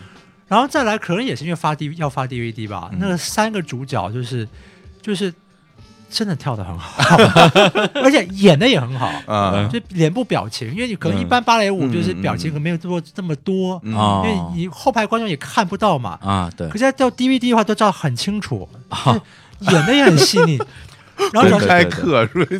对对对对对，然后就发现就不是，而且这三个人有点像比武一样。嗯对，因为三个都使尽浑身解数，就是嗯。都当然最好的舞者，就是你可以跳成什么样子，我嗯更可以跳成什么样子。飙起来了，对，啊飙起来来，对。嗯，然后我现在觉得说，我说哇，原来芭蕾舞可以这么好看，就从此之后就开始看芭蕾舞去了。啊，对，就觉得说这就是一个门打开了，就是说嗯。说啊，它真的是一门艺术，嗯。就是说可以有这么多变化。当然之后看到芭蕾舞，有些很好，有些也一般，嗯。但至少自己心里面，你心里面看过这个艺术的最高形式了，哎，你就觉得说，就是觉得说，哇，真的是可以，就是可以这样子表现，可以说淋漓尽致的挥洒，然后就是所有的转圈，就是对，就是说嗯，白人觉得很僵硬嘛，但不是，他在转圈里面他是有表情的，哎，像里面有一段就是说，我们说那这那就是一男二女的角色嘛，就有有有一个女的，就是她这个角色就是一个就是一个就是舞姬，就是舞印印印度庙神庙舞者的角色。男的是一个将军的角色，嗯那那个诱惑将军呢，就是那个公主的角色，嗯就是一个贱货，像一个贱女人，对吧？对，就就就抢那个将军嘛，对吧？嗯然后有一段就是那个花园舞道场景啊，他嗯就一直在转啊，就是转啊转啊转。当然，他那个时候我后来我问其他舞舞者，他说哦，那个舞那个那个芭蕾舞星是在当今全世界最会转的一两个人之一。哦，真的很很会转，真的好厉害，就 是真的很会转，就像个陀螺一样，一直转一转。但问题他他每一转一个地方，比方说他他在诱惑那个将军嘛，嗯他的就是不只是会抛一个媚眼，或者就那个身体的姿势跟表情，嗯就是充满了暗示跟诱惑。嗯就是他、他每一个转圈，他不是只是机械性的转，嗯机械性的转其实没什么这好看的，嗯就再怎么转，其实就转的很厉害而已。只要他转圈是带着表情的，哎，就每一个那个转就觉得说就是。就是说，就是就是说，很有表，就芭蕾舞可以，就嗯透过芭蕾舞没有还没有讲话呢，对嗯就，透过那个肢体语言，可以这么样的有表情。很，有风情，都带着一一潜台词，大王你来追我呀！对对对对，就心里面就想说贱货、贱女人、贱的，对对。但就是说他演就是表现的怎么样，就是看说哇，就是说哦，原来就是说，就我原来看的就是在转，就是很机械性的这种嗯转法或者怎么样，或者很僵硬的，在那边就被打破了。我们就说对。啊，原来原来可以是这个样子。对，，而且每次转圈就像这个古典音乐里边的音符一样，是。哎，对啊，就是你可以有很多诠释啊，可以这种这种。对，所以你看了这个之后，就觉得说、嗯。啊，难怪有人会对芭蕾舞入入迷嘛，嗯。因为它真的很好看啊，好看，真的很好看。哎，所以也像就大家就是不要那个，当然也有的时候就是你可能就是你买了很贵的票，然后那个人演的也很差，也是 也是可能就是乐透 这样子，这样对。机这种几率比较小对小，对对对，但是不一定啊，所以我觉得就是大家就是嗯可以多去欣赏不同的，然后嗯。就是不要就是就是你看像我，嗯，我都还因为这个朋友就是看了几次芭蕾，还好最后有看到好的，要不然就对，但是就对，但是当后来，但是我但后来从芭蕾舞里面学到很多东西，嗯就看他的编舞啊，看他的设计啊或什么啊，因为真的也会也真因为就在那舞台上面，也是一些就是当代的这些以芭蕾艺术的这些大舞蹈家。真的也是一种艺术家，你可能学到很多东西，看很多东东西。是嗯不过从这儿来说的话，刚才提是提到这古典音乐入门啊，我就想到现场，嗯，从现场入门是不是也是一个比较好的方式？比如说在北京啊，我们也找一个啊，这个世界顶级天团啊，什么几大交响乐团，柏林爱乐，哎，来来北京演出的时候，我去看一看，告诉自己，如果这场你还不喜欢，嗯那以后也不用 也不用再挑战了。这这是不是一个好的方法啊？？因为可能世纪级的天团演奏就是不好啊，这样子。不一定没有，没有。我觉得，其实我觉得，我觉得大家就是去，因为我跟你讲，像嗯我小时候，比方说我小时候第一次听到古典音乐的嗯乐、团演奏，啊。我，真的很为那个乐团着迷，因为我已经忘记他们演奏什么样，但小时候分辨也分辨不是很清楚。嗯。嗯可看到台上的七八十人、一百人那么多乐器，嗯一起发出声音，嗯。那就是一个很特殊的经验。嗯。是。对，那就是很特殊的经验。我觉得嗯。大家就、就多去看，多去听。然后有有的时候真的是，就我必须说，就是比方说一个学生乐团，可能技术上面真的只能到某一个水准，嗯嗯可是他们比如说全心全力要去做音乐的时候，嗯嗯嗯，你会为他们感动的。嗯是是，我就被感动过。我本来就本来有些像有些演演演出也像，就是说。哎呀，就是就是被别人邀请啊，好像这不得不去啊，不去好像不给面子啊，就就就等于把以捧场的心态去，嗯可到最后，就是一个学生团，我被他们演奏深深感动到。嗯你说在技术上面可能就算有瑕疵，可是那个音乐就是说，就等于说一个歌唱的人，可能他的可能可能唱的什么技术不是很好，声音不是很好听，可是当他用尽所有的感情在表达一个歌的时候，你只要不要破音太太离谱或者怎么，就是说 只要音乐上面有顾到或者怎么样，嗯你会被他感动的吧？嗯嗯对，那但跟一个人可能声音非常好，或技术上面非常好，可他唱歌可能没有什么感情，就是嗯当公式，我就把它唱完，我就下下台，哦这都有，这各种各种情况都有，所以、所以我就是说，这也真的不一定，就是说，像因为我真的是被很多、真的就是一般就是好像也不是特别著名的人的这个表演，嗯我被深深感感动到过，这样子。那像包括一些我的解说音。音乐会，我找一些，就是我就因为在台湾，我有一些音乐会系列，有一些台湾的，就是当做跟台湾的音乐家合作，嗯啊，当然，当然我我挑的话，也就是挑台湾最好的音乐家合作。嗯但是有的时候就是，但但是台湾音乐家也不是什么世界顶级的音乐家，顶尖的大音乐家。嗯可真的就是，我有几个例子，就是有人就后台来这样的，对，就要跟我说这样，就哭红了眼睛。他说他就为了那个哪个，就是被深深感动到这样子。我说嗯哇，这样对对对，就是就是，因为我我很为了音乐家表现的开心，就他们认真准备这个作作品，嗯然后很投入的这个表现，哎，就得到了很好的回回响。的嗯的确也是，嗯所以就当然每一场不一样，就是说这个演出就是就是这个这就是当下才会知道，但是就就看运气吧。但是你运气不好的时候的话，就是不要否否定掉这一门艺术或者是什么。嗯像我以前觉得小提琴拉的很尖锐啊，或怎么样，嗯你这听到很好小的小提琴演奏。我觉得啊，真的非常好。那也有很好小林一家拉的也是很尖锐，咔咔咔的这样子。对，这 对对对对，是都有都有都有这种情况。不，可能就他那天表现不好嘛。嗯看看运气了，对，看运气那天表现不好这样子。但是不要因为他表现不好，你就否定掉小小提琴，否定掉哪哪种表现艺其术。实说实在的，我还真是觉得去听现场可能更好的是是嗯是是在当你有了一定了解之后再去听现场，可能会更好一也些。不就是用吧。都有了我如果说都要做好功课才能去听的话，可能很多人觉得门槛就更高了。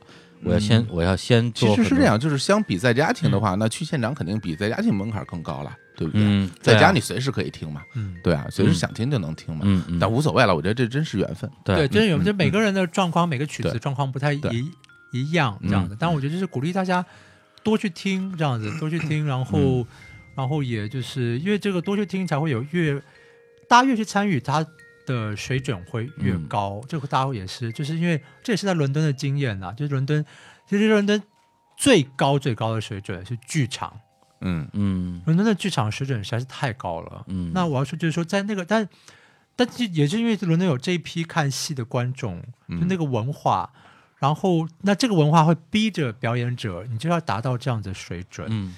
比方说，你们这边是叫什么卷福，是不是？啊对，嗯。对。嗯。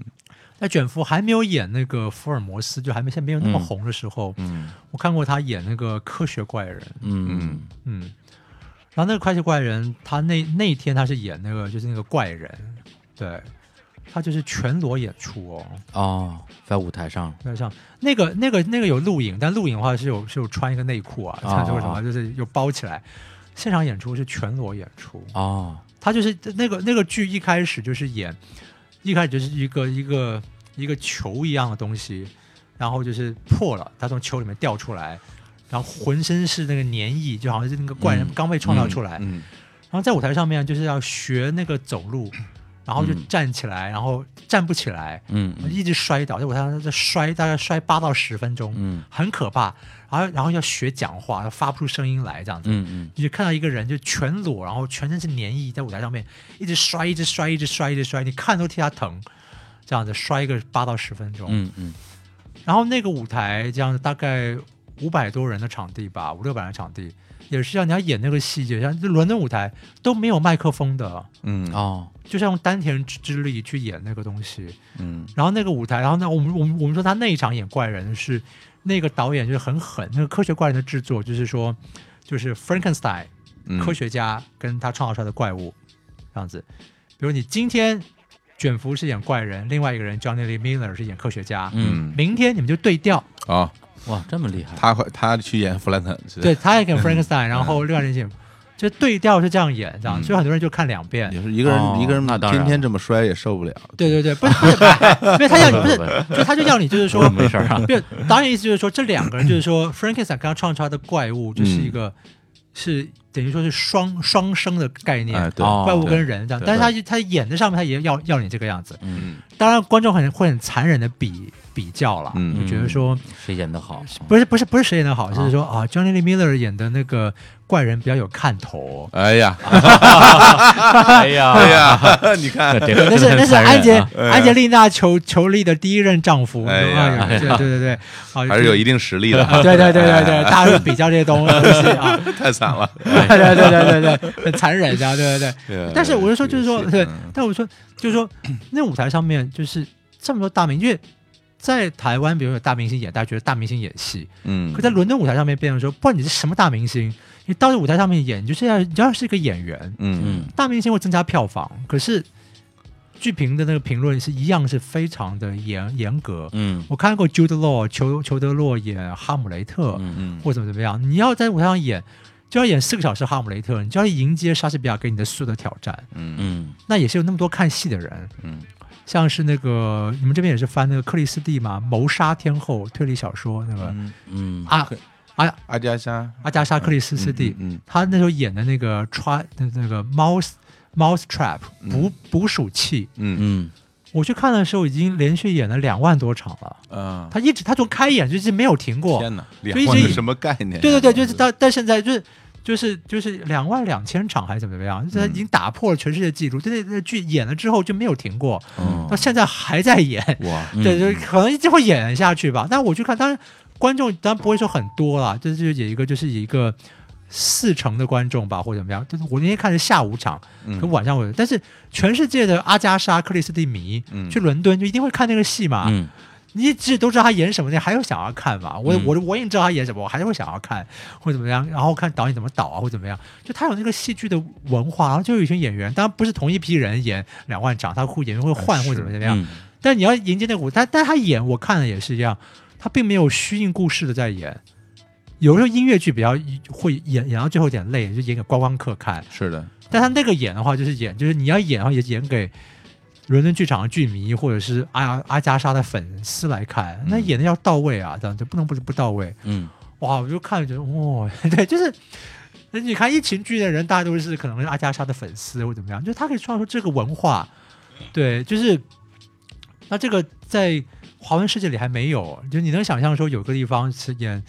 演什么雷雨，演个两万场，不要两万场，嗯就演个一一千场持续演，我们都觉得很难想象。很少。可是在伦敦可以这样，它不只是音乐剧这种 Fenton 啊，或者是什么猫啊 Cats，它可以演个这十几年啊，这样或者怎么样。它连这样一个戏，它也这样演个两两万多场，嗯，很惊人。是，嗯其实说刚才就是在现场感受古典音乐的美好这个事情，我还真是有一个感受，就是比如我上高中的时候，是。我们同班有一个女生，她是那个学校的管弦乐团的，是。有一天说，哎，你来看我排练吧，是。正好我那时候也很想看她排练，是，然后我就去了。啊嗯对，然后呢，当时那个你要中间的演奏嘛，但水平肯定就是那个水平嘛，而且还是一个排练。但就那个晚上，可能是我这个有生以来跟古典音乐感觉最近的一天。嗯我我会进入到他们的那个演奏带来的那个情境里面。我下面下面都记得他们演奏那个什么《轻骑兵进行曲》啊，我当时脑子里真的是会有千军万马，虽然可能是我这个人工造出来的，是对，但至少我有一种沉浸式的体验。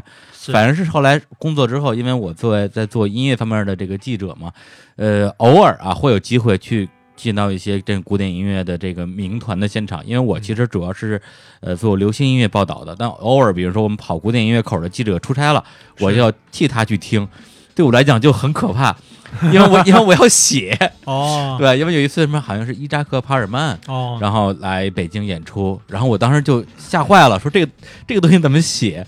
对，这就是也要像流行音乐演唱会一样，说先先拉了哪一首，后拉了哪一首吗？好像不应该这样写吧，就搞得很紧张，反而很难投入进去。然后现在想起来，还是上中学时候看的一场比较好。不会啊，就你要我去写，假如假如我跟嗯你我们异地而处啊，去写什么。五月天的音乐会又怎么样？我也很紧张，我要写什么？我到底要写什么？对，忽然你要写一篇什么山西产品啊，什么报报道，你也会觉得好，这怎么怎么办？那一样的，这个这个到就是熟悉度的问题嗯。，对对。但是反过来讲，就是因为我自己很喜欢看，比如摇滚乐的现场，是我觉得现场的很多的魅力是你听录音室版本很难达到的，包括现场的种种的小意外，包括好的意外跟不好的意外。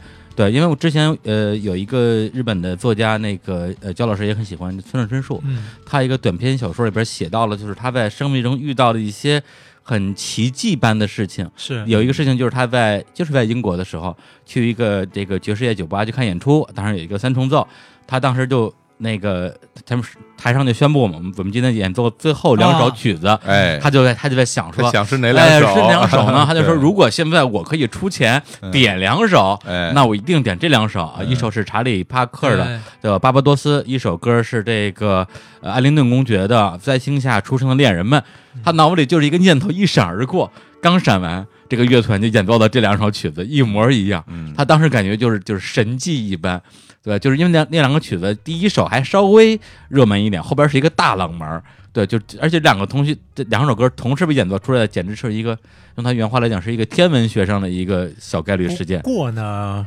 我有我有我有看到过那一篇，啊，但是因为我也有这种音乐会，当然不会、嗯。不会全猜中。嗯音乐会，比如说音乐会刚人家弹完了，嗯。然后那返场曲会是什么？嗯。我猜中过好几次，嗯。啊，然后好好好几次。然后我后来想，不、第一次的时候我想说，哇，心想事成哎，我说哇，心想他可会弹这个，他真的就弹这个，嗯。或者怎么怎么怎么样怎么样。但到后来，嗯。就是这种这种经验会比较多了之后，嗯嗯。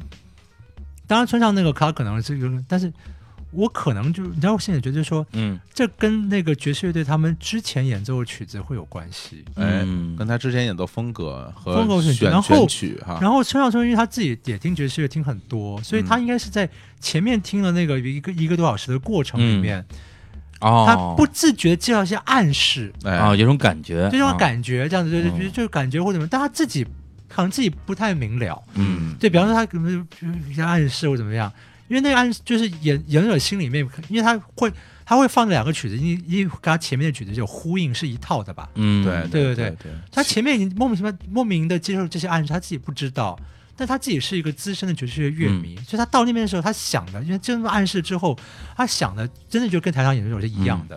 就像为什么这个人弹完柴可夫斯基之后，他会选择弹这个舒曼的作品当做返场曲这样子，就可能他演奏里面有一些什么暗示或怎么样，让我想到这个曲子，他真的弹了这个曲子。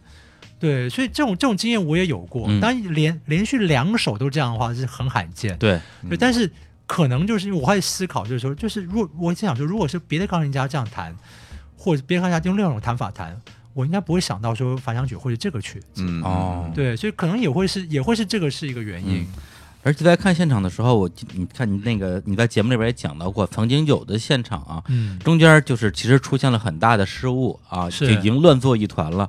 然后会给人感觉说、啊，这可能就是一场这个车祸一样的一个一个一个演出。结果在后来，凭借这个现场指挥一个乐团的大家的一个集体的努力，嗯反而在后边有特别精彩的一个乐章出来。这样的体验，我觉得其实也蛮难得的。所以我就觉得像音乐会其实有点像球赛。什么叫做嗯完美的球赛？没有嗯完美的球赛这种东西嘛。嗯，对，可能就是他，就他在得分就靠很多失别人的失误或自己的失误或或怎么样，或这那嗯惊险好玩就是在这个地方，嗯，对不对？如果都没有失误的话，就像足足球一样，你也嗯进不了分，我也进不了分，谁都进不了分，嗯 那就打到地老天荒都不会怎么样。就这种好玩的地方，就我我我看过，比如像像勃拉姆斯第一号钢琴协奏曲，但有很多很多印象深刻的演出，嗯可是印象最深刻的是一个大失误演出。嗯当然，大失误演出有分两两种啊，有一有印象也很深刻，就是弹错一堆音。但有一个你知道多多失误很好玩，嗯就它第三乐章呢，第三乐章那个曲子是一个主题会不断的重复，嗯。但因为但但但我就很讨厌，就是说每次重复，就是说就是听起来差不多，可事实上还是有些不同。小变化，对就他在有一次，比方说在第三次要回到那个主题的时候呢，或者同样旋律的时候呢，他就弹错了，弹在下面那一次，嗯。然后之后就接不过去了，就跟乐团就接不过去了，哦，然后就乐团就刚就就突然就混乱了嘛，嗯。就混乱，不知道就就就不知道怎么办啊，就混乱不知道怎么办，那就是大家眼中眼中就不一样了，这样子，哇，这很大的失误。然后这个时候，这个时候真的是你看毕生难忘这样子。嗯。这时候，然后钢琴家还在演奏，因为钢琴家他他他不能停，他停了停断了，对对。但他也不知道他也不知道怎么办，他就继续弹，就看到指挥哦，啊。对啊，他就是就跟乐团这样讲 K K 嗯。K，哦，因为我们乐团的乐谱上面会有编号，有的字母的编号，有有的是数字，有的是有一些有一些编号啊，K 就是比较发在哪个地方，就就就我们说排练编号是 K，、嗯有有的是用号码，比如第五十三，嗯他的乐谱是用 K 这样子，因为他团员发到 K，然后发到发到 K，然后指挥就是指挥就。就刚才弹到一个地方，指挥就一指挥一画下去，就就就请大众这从 K 开始演奏，然后哦，砰就接起来了。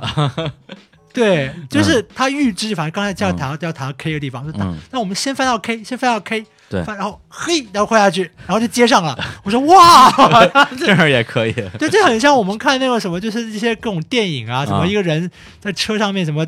就是说，哎，你你你就跳啊，你跳啊，然后跳，哎，怎么转个弯把它接上了，或怎么样？嗯嗯，就这样子，我说啊，好厉害，因为因为像像这种乐团的演出，嗯都是要跟着指挥走。是因为我嗯中学在乐团吹号嘛，吹是长号，所以嗯这这个感受比较明显。而且我现在去现场啊听音乐会，我有一个啊特别不好的习惯啊，就是我听音乐会的时候，只只要有有管乐出来，我就会去听那个长号。当然，我然后我经常我经常就忘记了那个主旋律，因为啊 因为长号很少有主主旋律嘛啊，是对，所以我就老去听那个。后来就回过神来，发现哎，刚才演奏是什么呀？我有点忘了。嗯，对，但如果你是一个爵士乐的乐队的话，呃谁错了无所谓，反正嗯大家跟着鼓一起走过去就好了，嗯跟贝嗯斯走就好了。是但这种这种管乐还有管弦乐乐队、大乐队，你不跟不跟指挥走，肯定就完蛋了。好，那刚刚我们从这个啊，这个包括从现场音乐啊，嗯自己这个盲听啊，以及这个呃有这种名师的引导啊，不同的角度能够进入到古典音乐的世界。对，然后那我知道，因为您自己的这个很多的工作，我觉得它没有局限在说我写些东西给这些传统的古典乐迷这样一个范围内，还是会做一些对于我们这些啊大众的推广工作哈、姑且称为推广，包括交响乐这样一个音频节目。是对，因为之前主要写书嘛，那这次你做音频节目过程之中，有没有觉得说，哎哎，也许这个形式更适合，对，给大家作为一个入门的一个形式，跟书相比？应该是说，就是说，就是我我我想要做一个事情，但是文字有文字表现的方法，嗯嗯然后这个呃音频有音频表现的方法，嗯，所以能够用文字做的就用文文字来表现嗯，嗯那能够适合用音频表现的就用适合用音音频来表现。嗯嗯对，所以就那我我我知道文字的限制，比方说，就是希望，比方说文字里面，像我我就不会多谈一些什么，像男中音有有高男，有比较偏高音的男中音，嗯男中音还有偏低音的男中音或如何。嗯，那你这个用文字讲了半天，还不如音频放给人家听就听，对啊，这个比较高一点，这个比较低一点，这个嗯这个对这个就文字有它的限制嗯，这样子，对那。那但音频，但有但有些东西反而用文字来讲，我觉得比较清楚。嗯好，比较清楚，这样，嗯所以所以就是用就所以用就是我现在也有经验了，就是哪些东西我觉得可以用文字来讲，哪些东西的话，我就是用音频节目来跟大家做介绍。对，文字的优势嗯在于可以展现更多视觉化的细节是，对。嗯然后呢，音频节目很多都乐曲可以直接听嘛，是反正各有利弊。对嗯，嗯是，对，啊，那最好的话就是说，如果您有 乐之本事也听交响乐的话，就两个都有了。哎，配合使用效果更佳。哎呀，是吧？赶紧下单啊！赶快下单。对，而且我个人还真是。呃，蛮期待，就有一些这个我们的听众啊，嗯因为这档节目，然后呃，不管怎么样吧，啊，进入到古典音乐的世界，就算不进入到古古典音乐的世界，期望今天透过跟二位的这个讨论啊，讨论啊，我觉得也是，就是说，如果因为我想，因为你们问了很多很提了很多问题，也都是很多人会有的，或者很多人就遭遇到这些困难跟挫挫折，像刚刚说的，是，听一个曲子，我我以为这个曲子是春天，怎么一、嗯。我以为这 是秋天，结果一开始是 啊，哎呀，我好我我好我好不敏感啊，我好 怎么样啊，我怎么样？嗯。哦，觉得真的不必这个样子，觉得真的不必这个样子，而且说不定就是那个演奏者演奏让你觉得像秋天，哎嗯，对不对？对，所以就是，所以我觉得很多东西，我觉得希望大家就是，无论你喜不喜欢，听完这个节目，说老实话，嗯你不要去买，不去买乐之本事，也不去听交响乐，什么都没有关系。嗯但是我希望说，如果您是我们这个日坛公园的这个听众朋友的话，嗯你听了这个，至少就算对古典还是没有兴趣，可至少希望你不要对他有。再像以前一样有那么大的距离感，或者觉得说一定有，一定是怎么怎么样怎么样怎么样，嗯。就是有很多框架跟嗯。继承印印印象哦，希望是可以透过今天我们这个讨论呢，是可以把它消解掉。嗯哎是，而且也不要觉得说自己现在这个年纪啊，嗯。听这个严肃音乐、古典音乐会不会太晚？就是啊在那个就是《月之本事》这书里边也讲了一个我们很熟的故事，就是是也是村上春树的小说对改编的《卡夫卡》，里边有一个人叫星野，他里边是一个司机吧，卡车司机卡卡车车司机，实际上就是活得挺混的一个人嗯他讲的好像他是吃面，因为他啊抽烟，那个烟对灰会掉到面里面去。啊，对，然后就就就也无所谓那么一个人，对对，活得非常粗糙的一个人。后来因为一些因缘际会吧，跟着一个奇怪的大叔，是叫田中还是中田？中田吧，就一起上路。结果在这个过程之中，他路过一家店，然后进去之后就听到了有一个演有一个这个背景音乐啊，是是那个哎大宫三重奏。是嗯，然后他就跑过来跟那个店长说：“哎，你放的这这这什么歌啊？”那个店长就跟那个交音谱一样，就过去跟他讲啊，这这首曲子谁演奏的，背后有什么故事。熊野说：“嗯，我好像有一些不同的感受。”是，然后就从这儿进了这个这个这个坑吧。是对，所以呢，今天我最后一首歌啊，我想半天，我说要不然呢，就放一下这个大公分三重三重奏。好啊，哎，看看这首歌，大家听完之后啊，会不会像这小说里人一样，嗯，就就就入坑了？哎，是吃面也不掉烟灰了。好，那行，那最后再这个宣传一下啊，嗯这个这个焦音谱先生的啊古典音乐这个节目啊，对叫交响乐，对在网易云音乐啊，大家上面应该有一些试听的一个一些片段吧，是是是，啊，大家可以先去听听看，啊听听看，对，好，那就在这个曲子里面结束这期的节目，跟大家说再见。拜拜谢谢。二位，谢谢大家。嗯，拜拜拜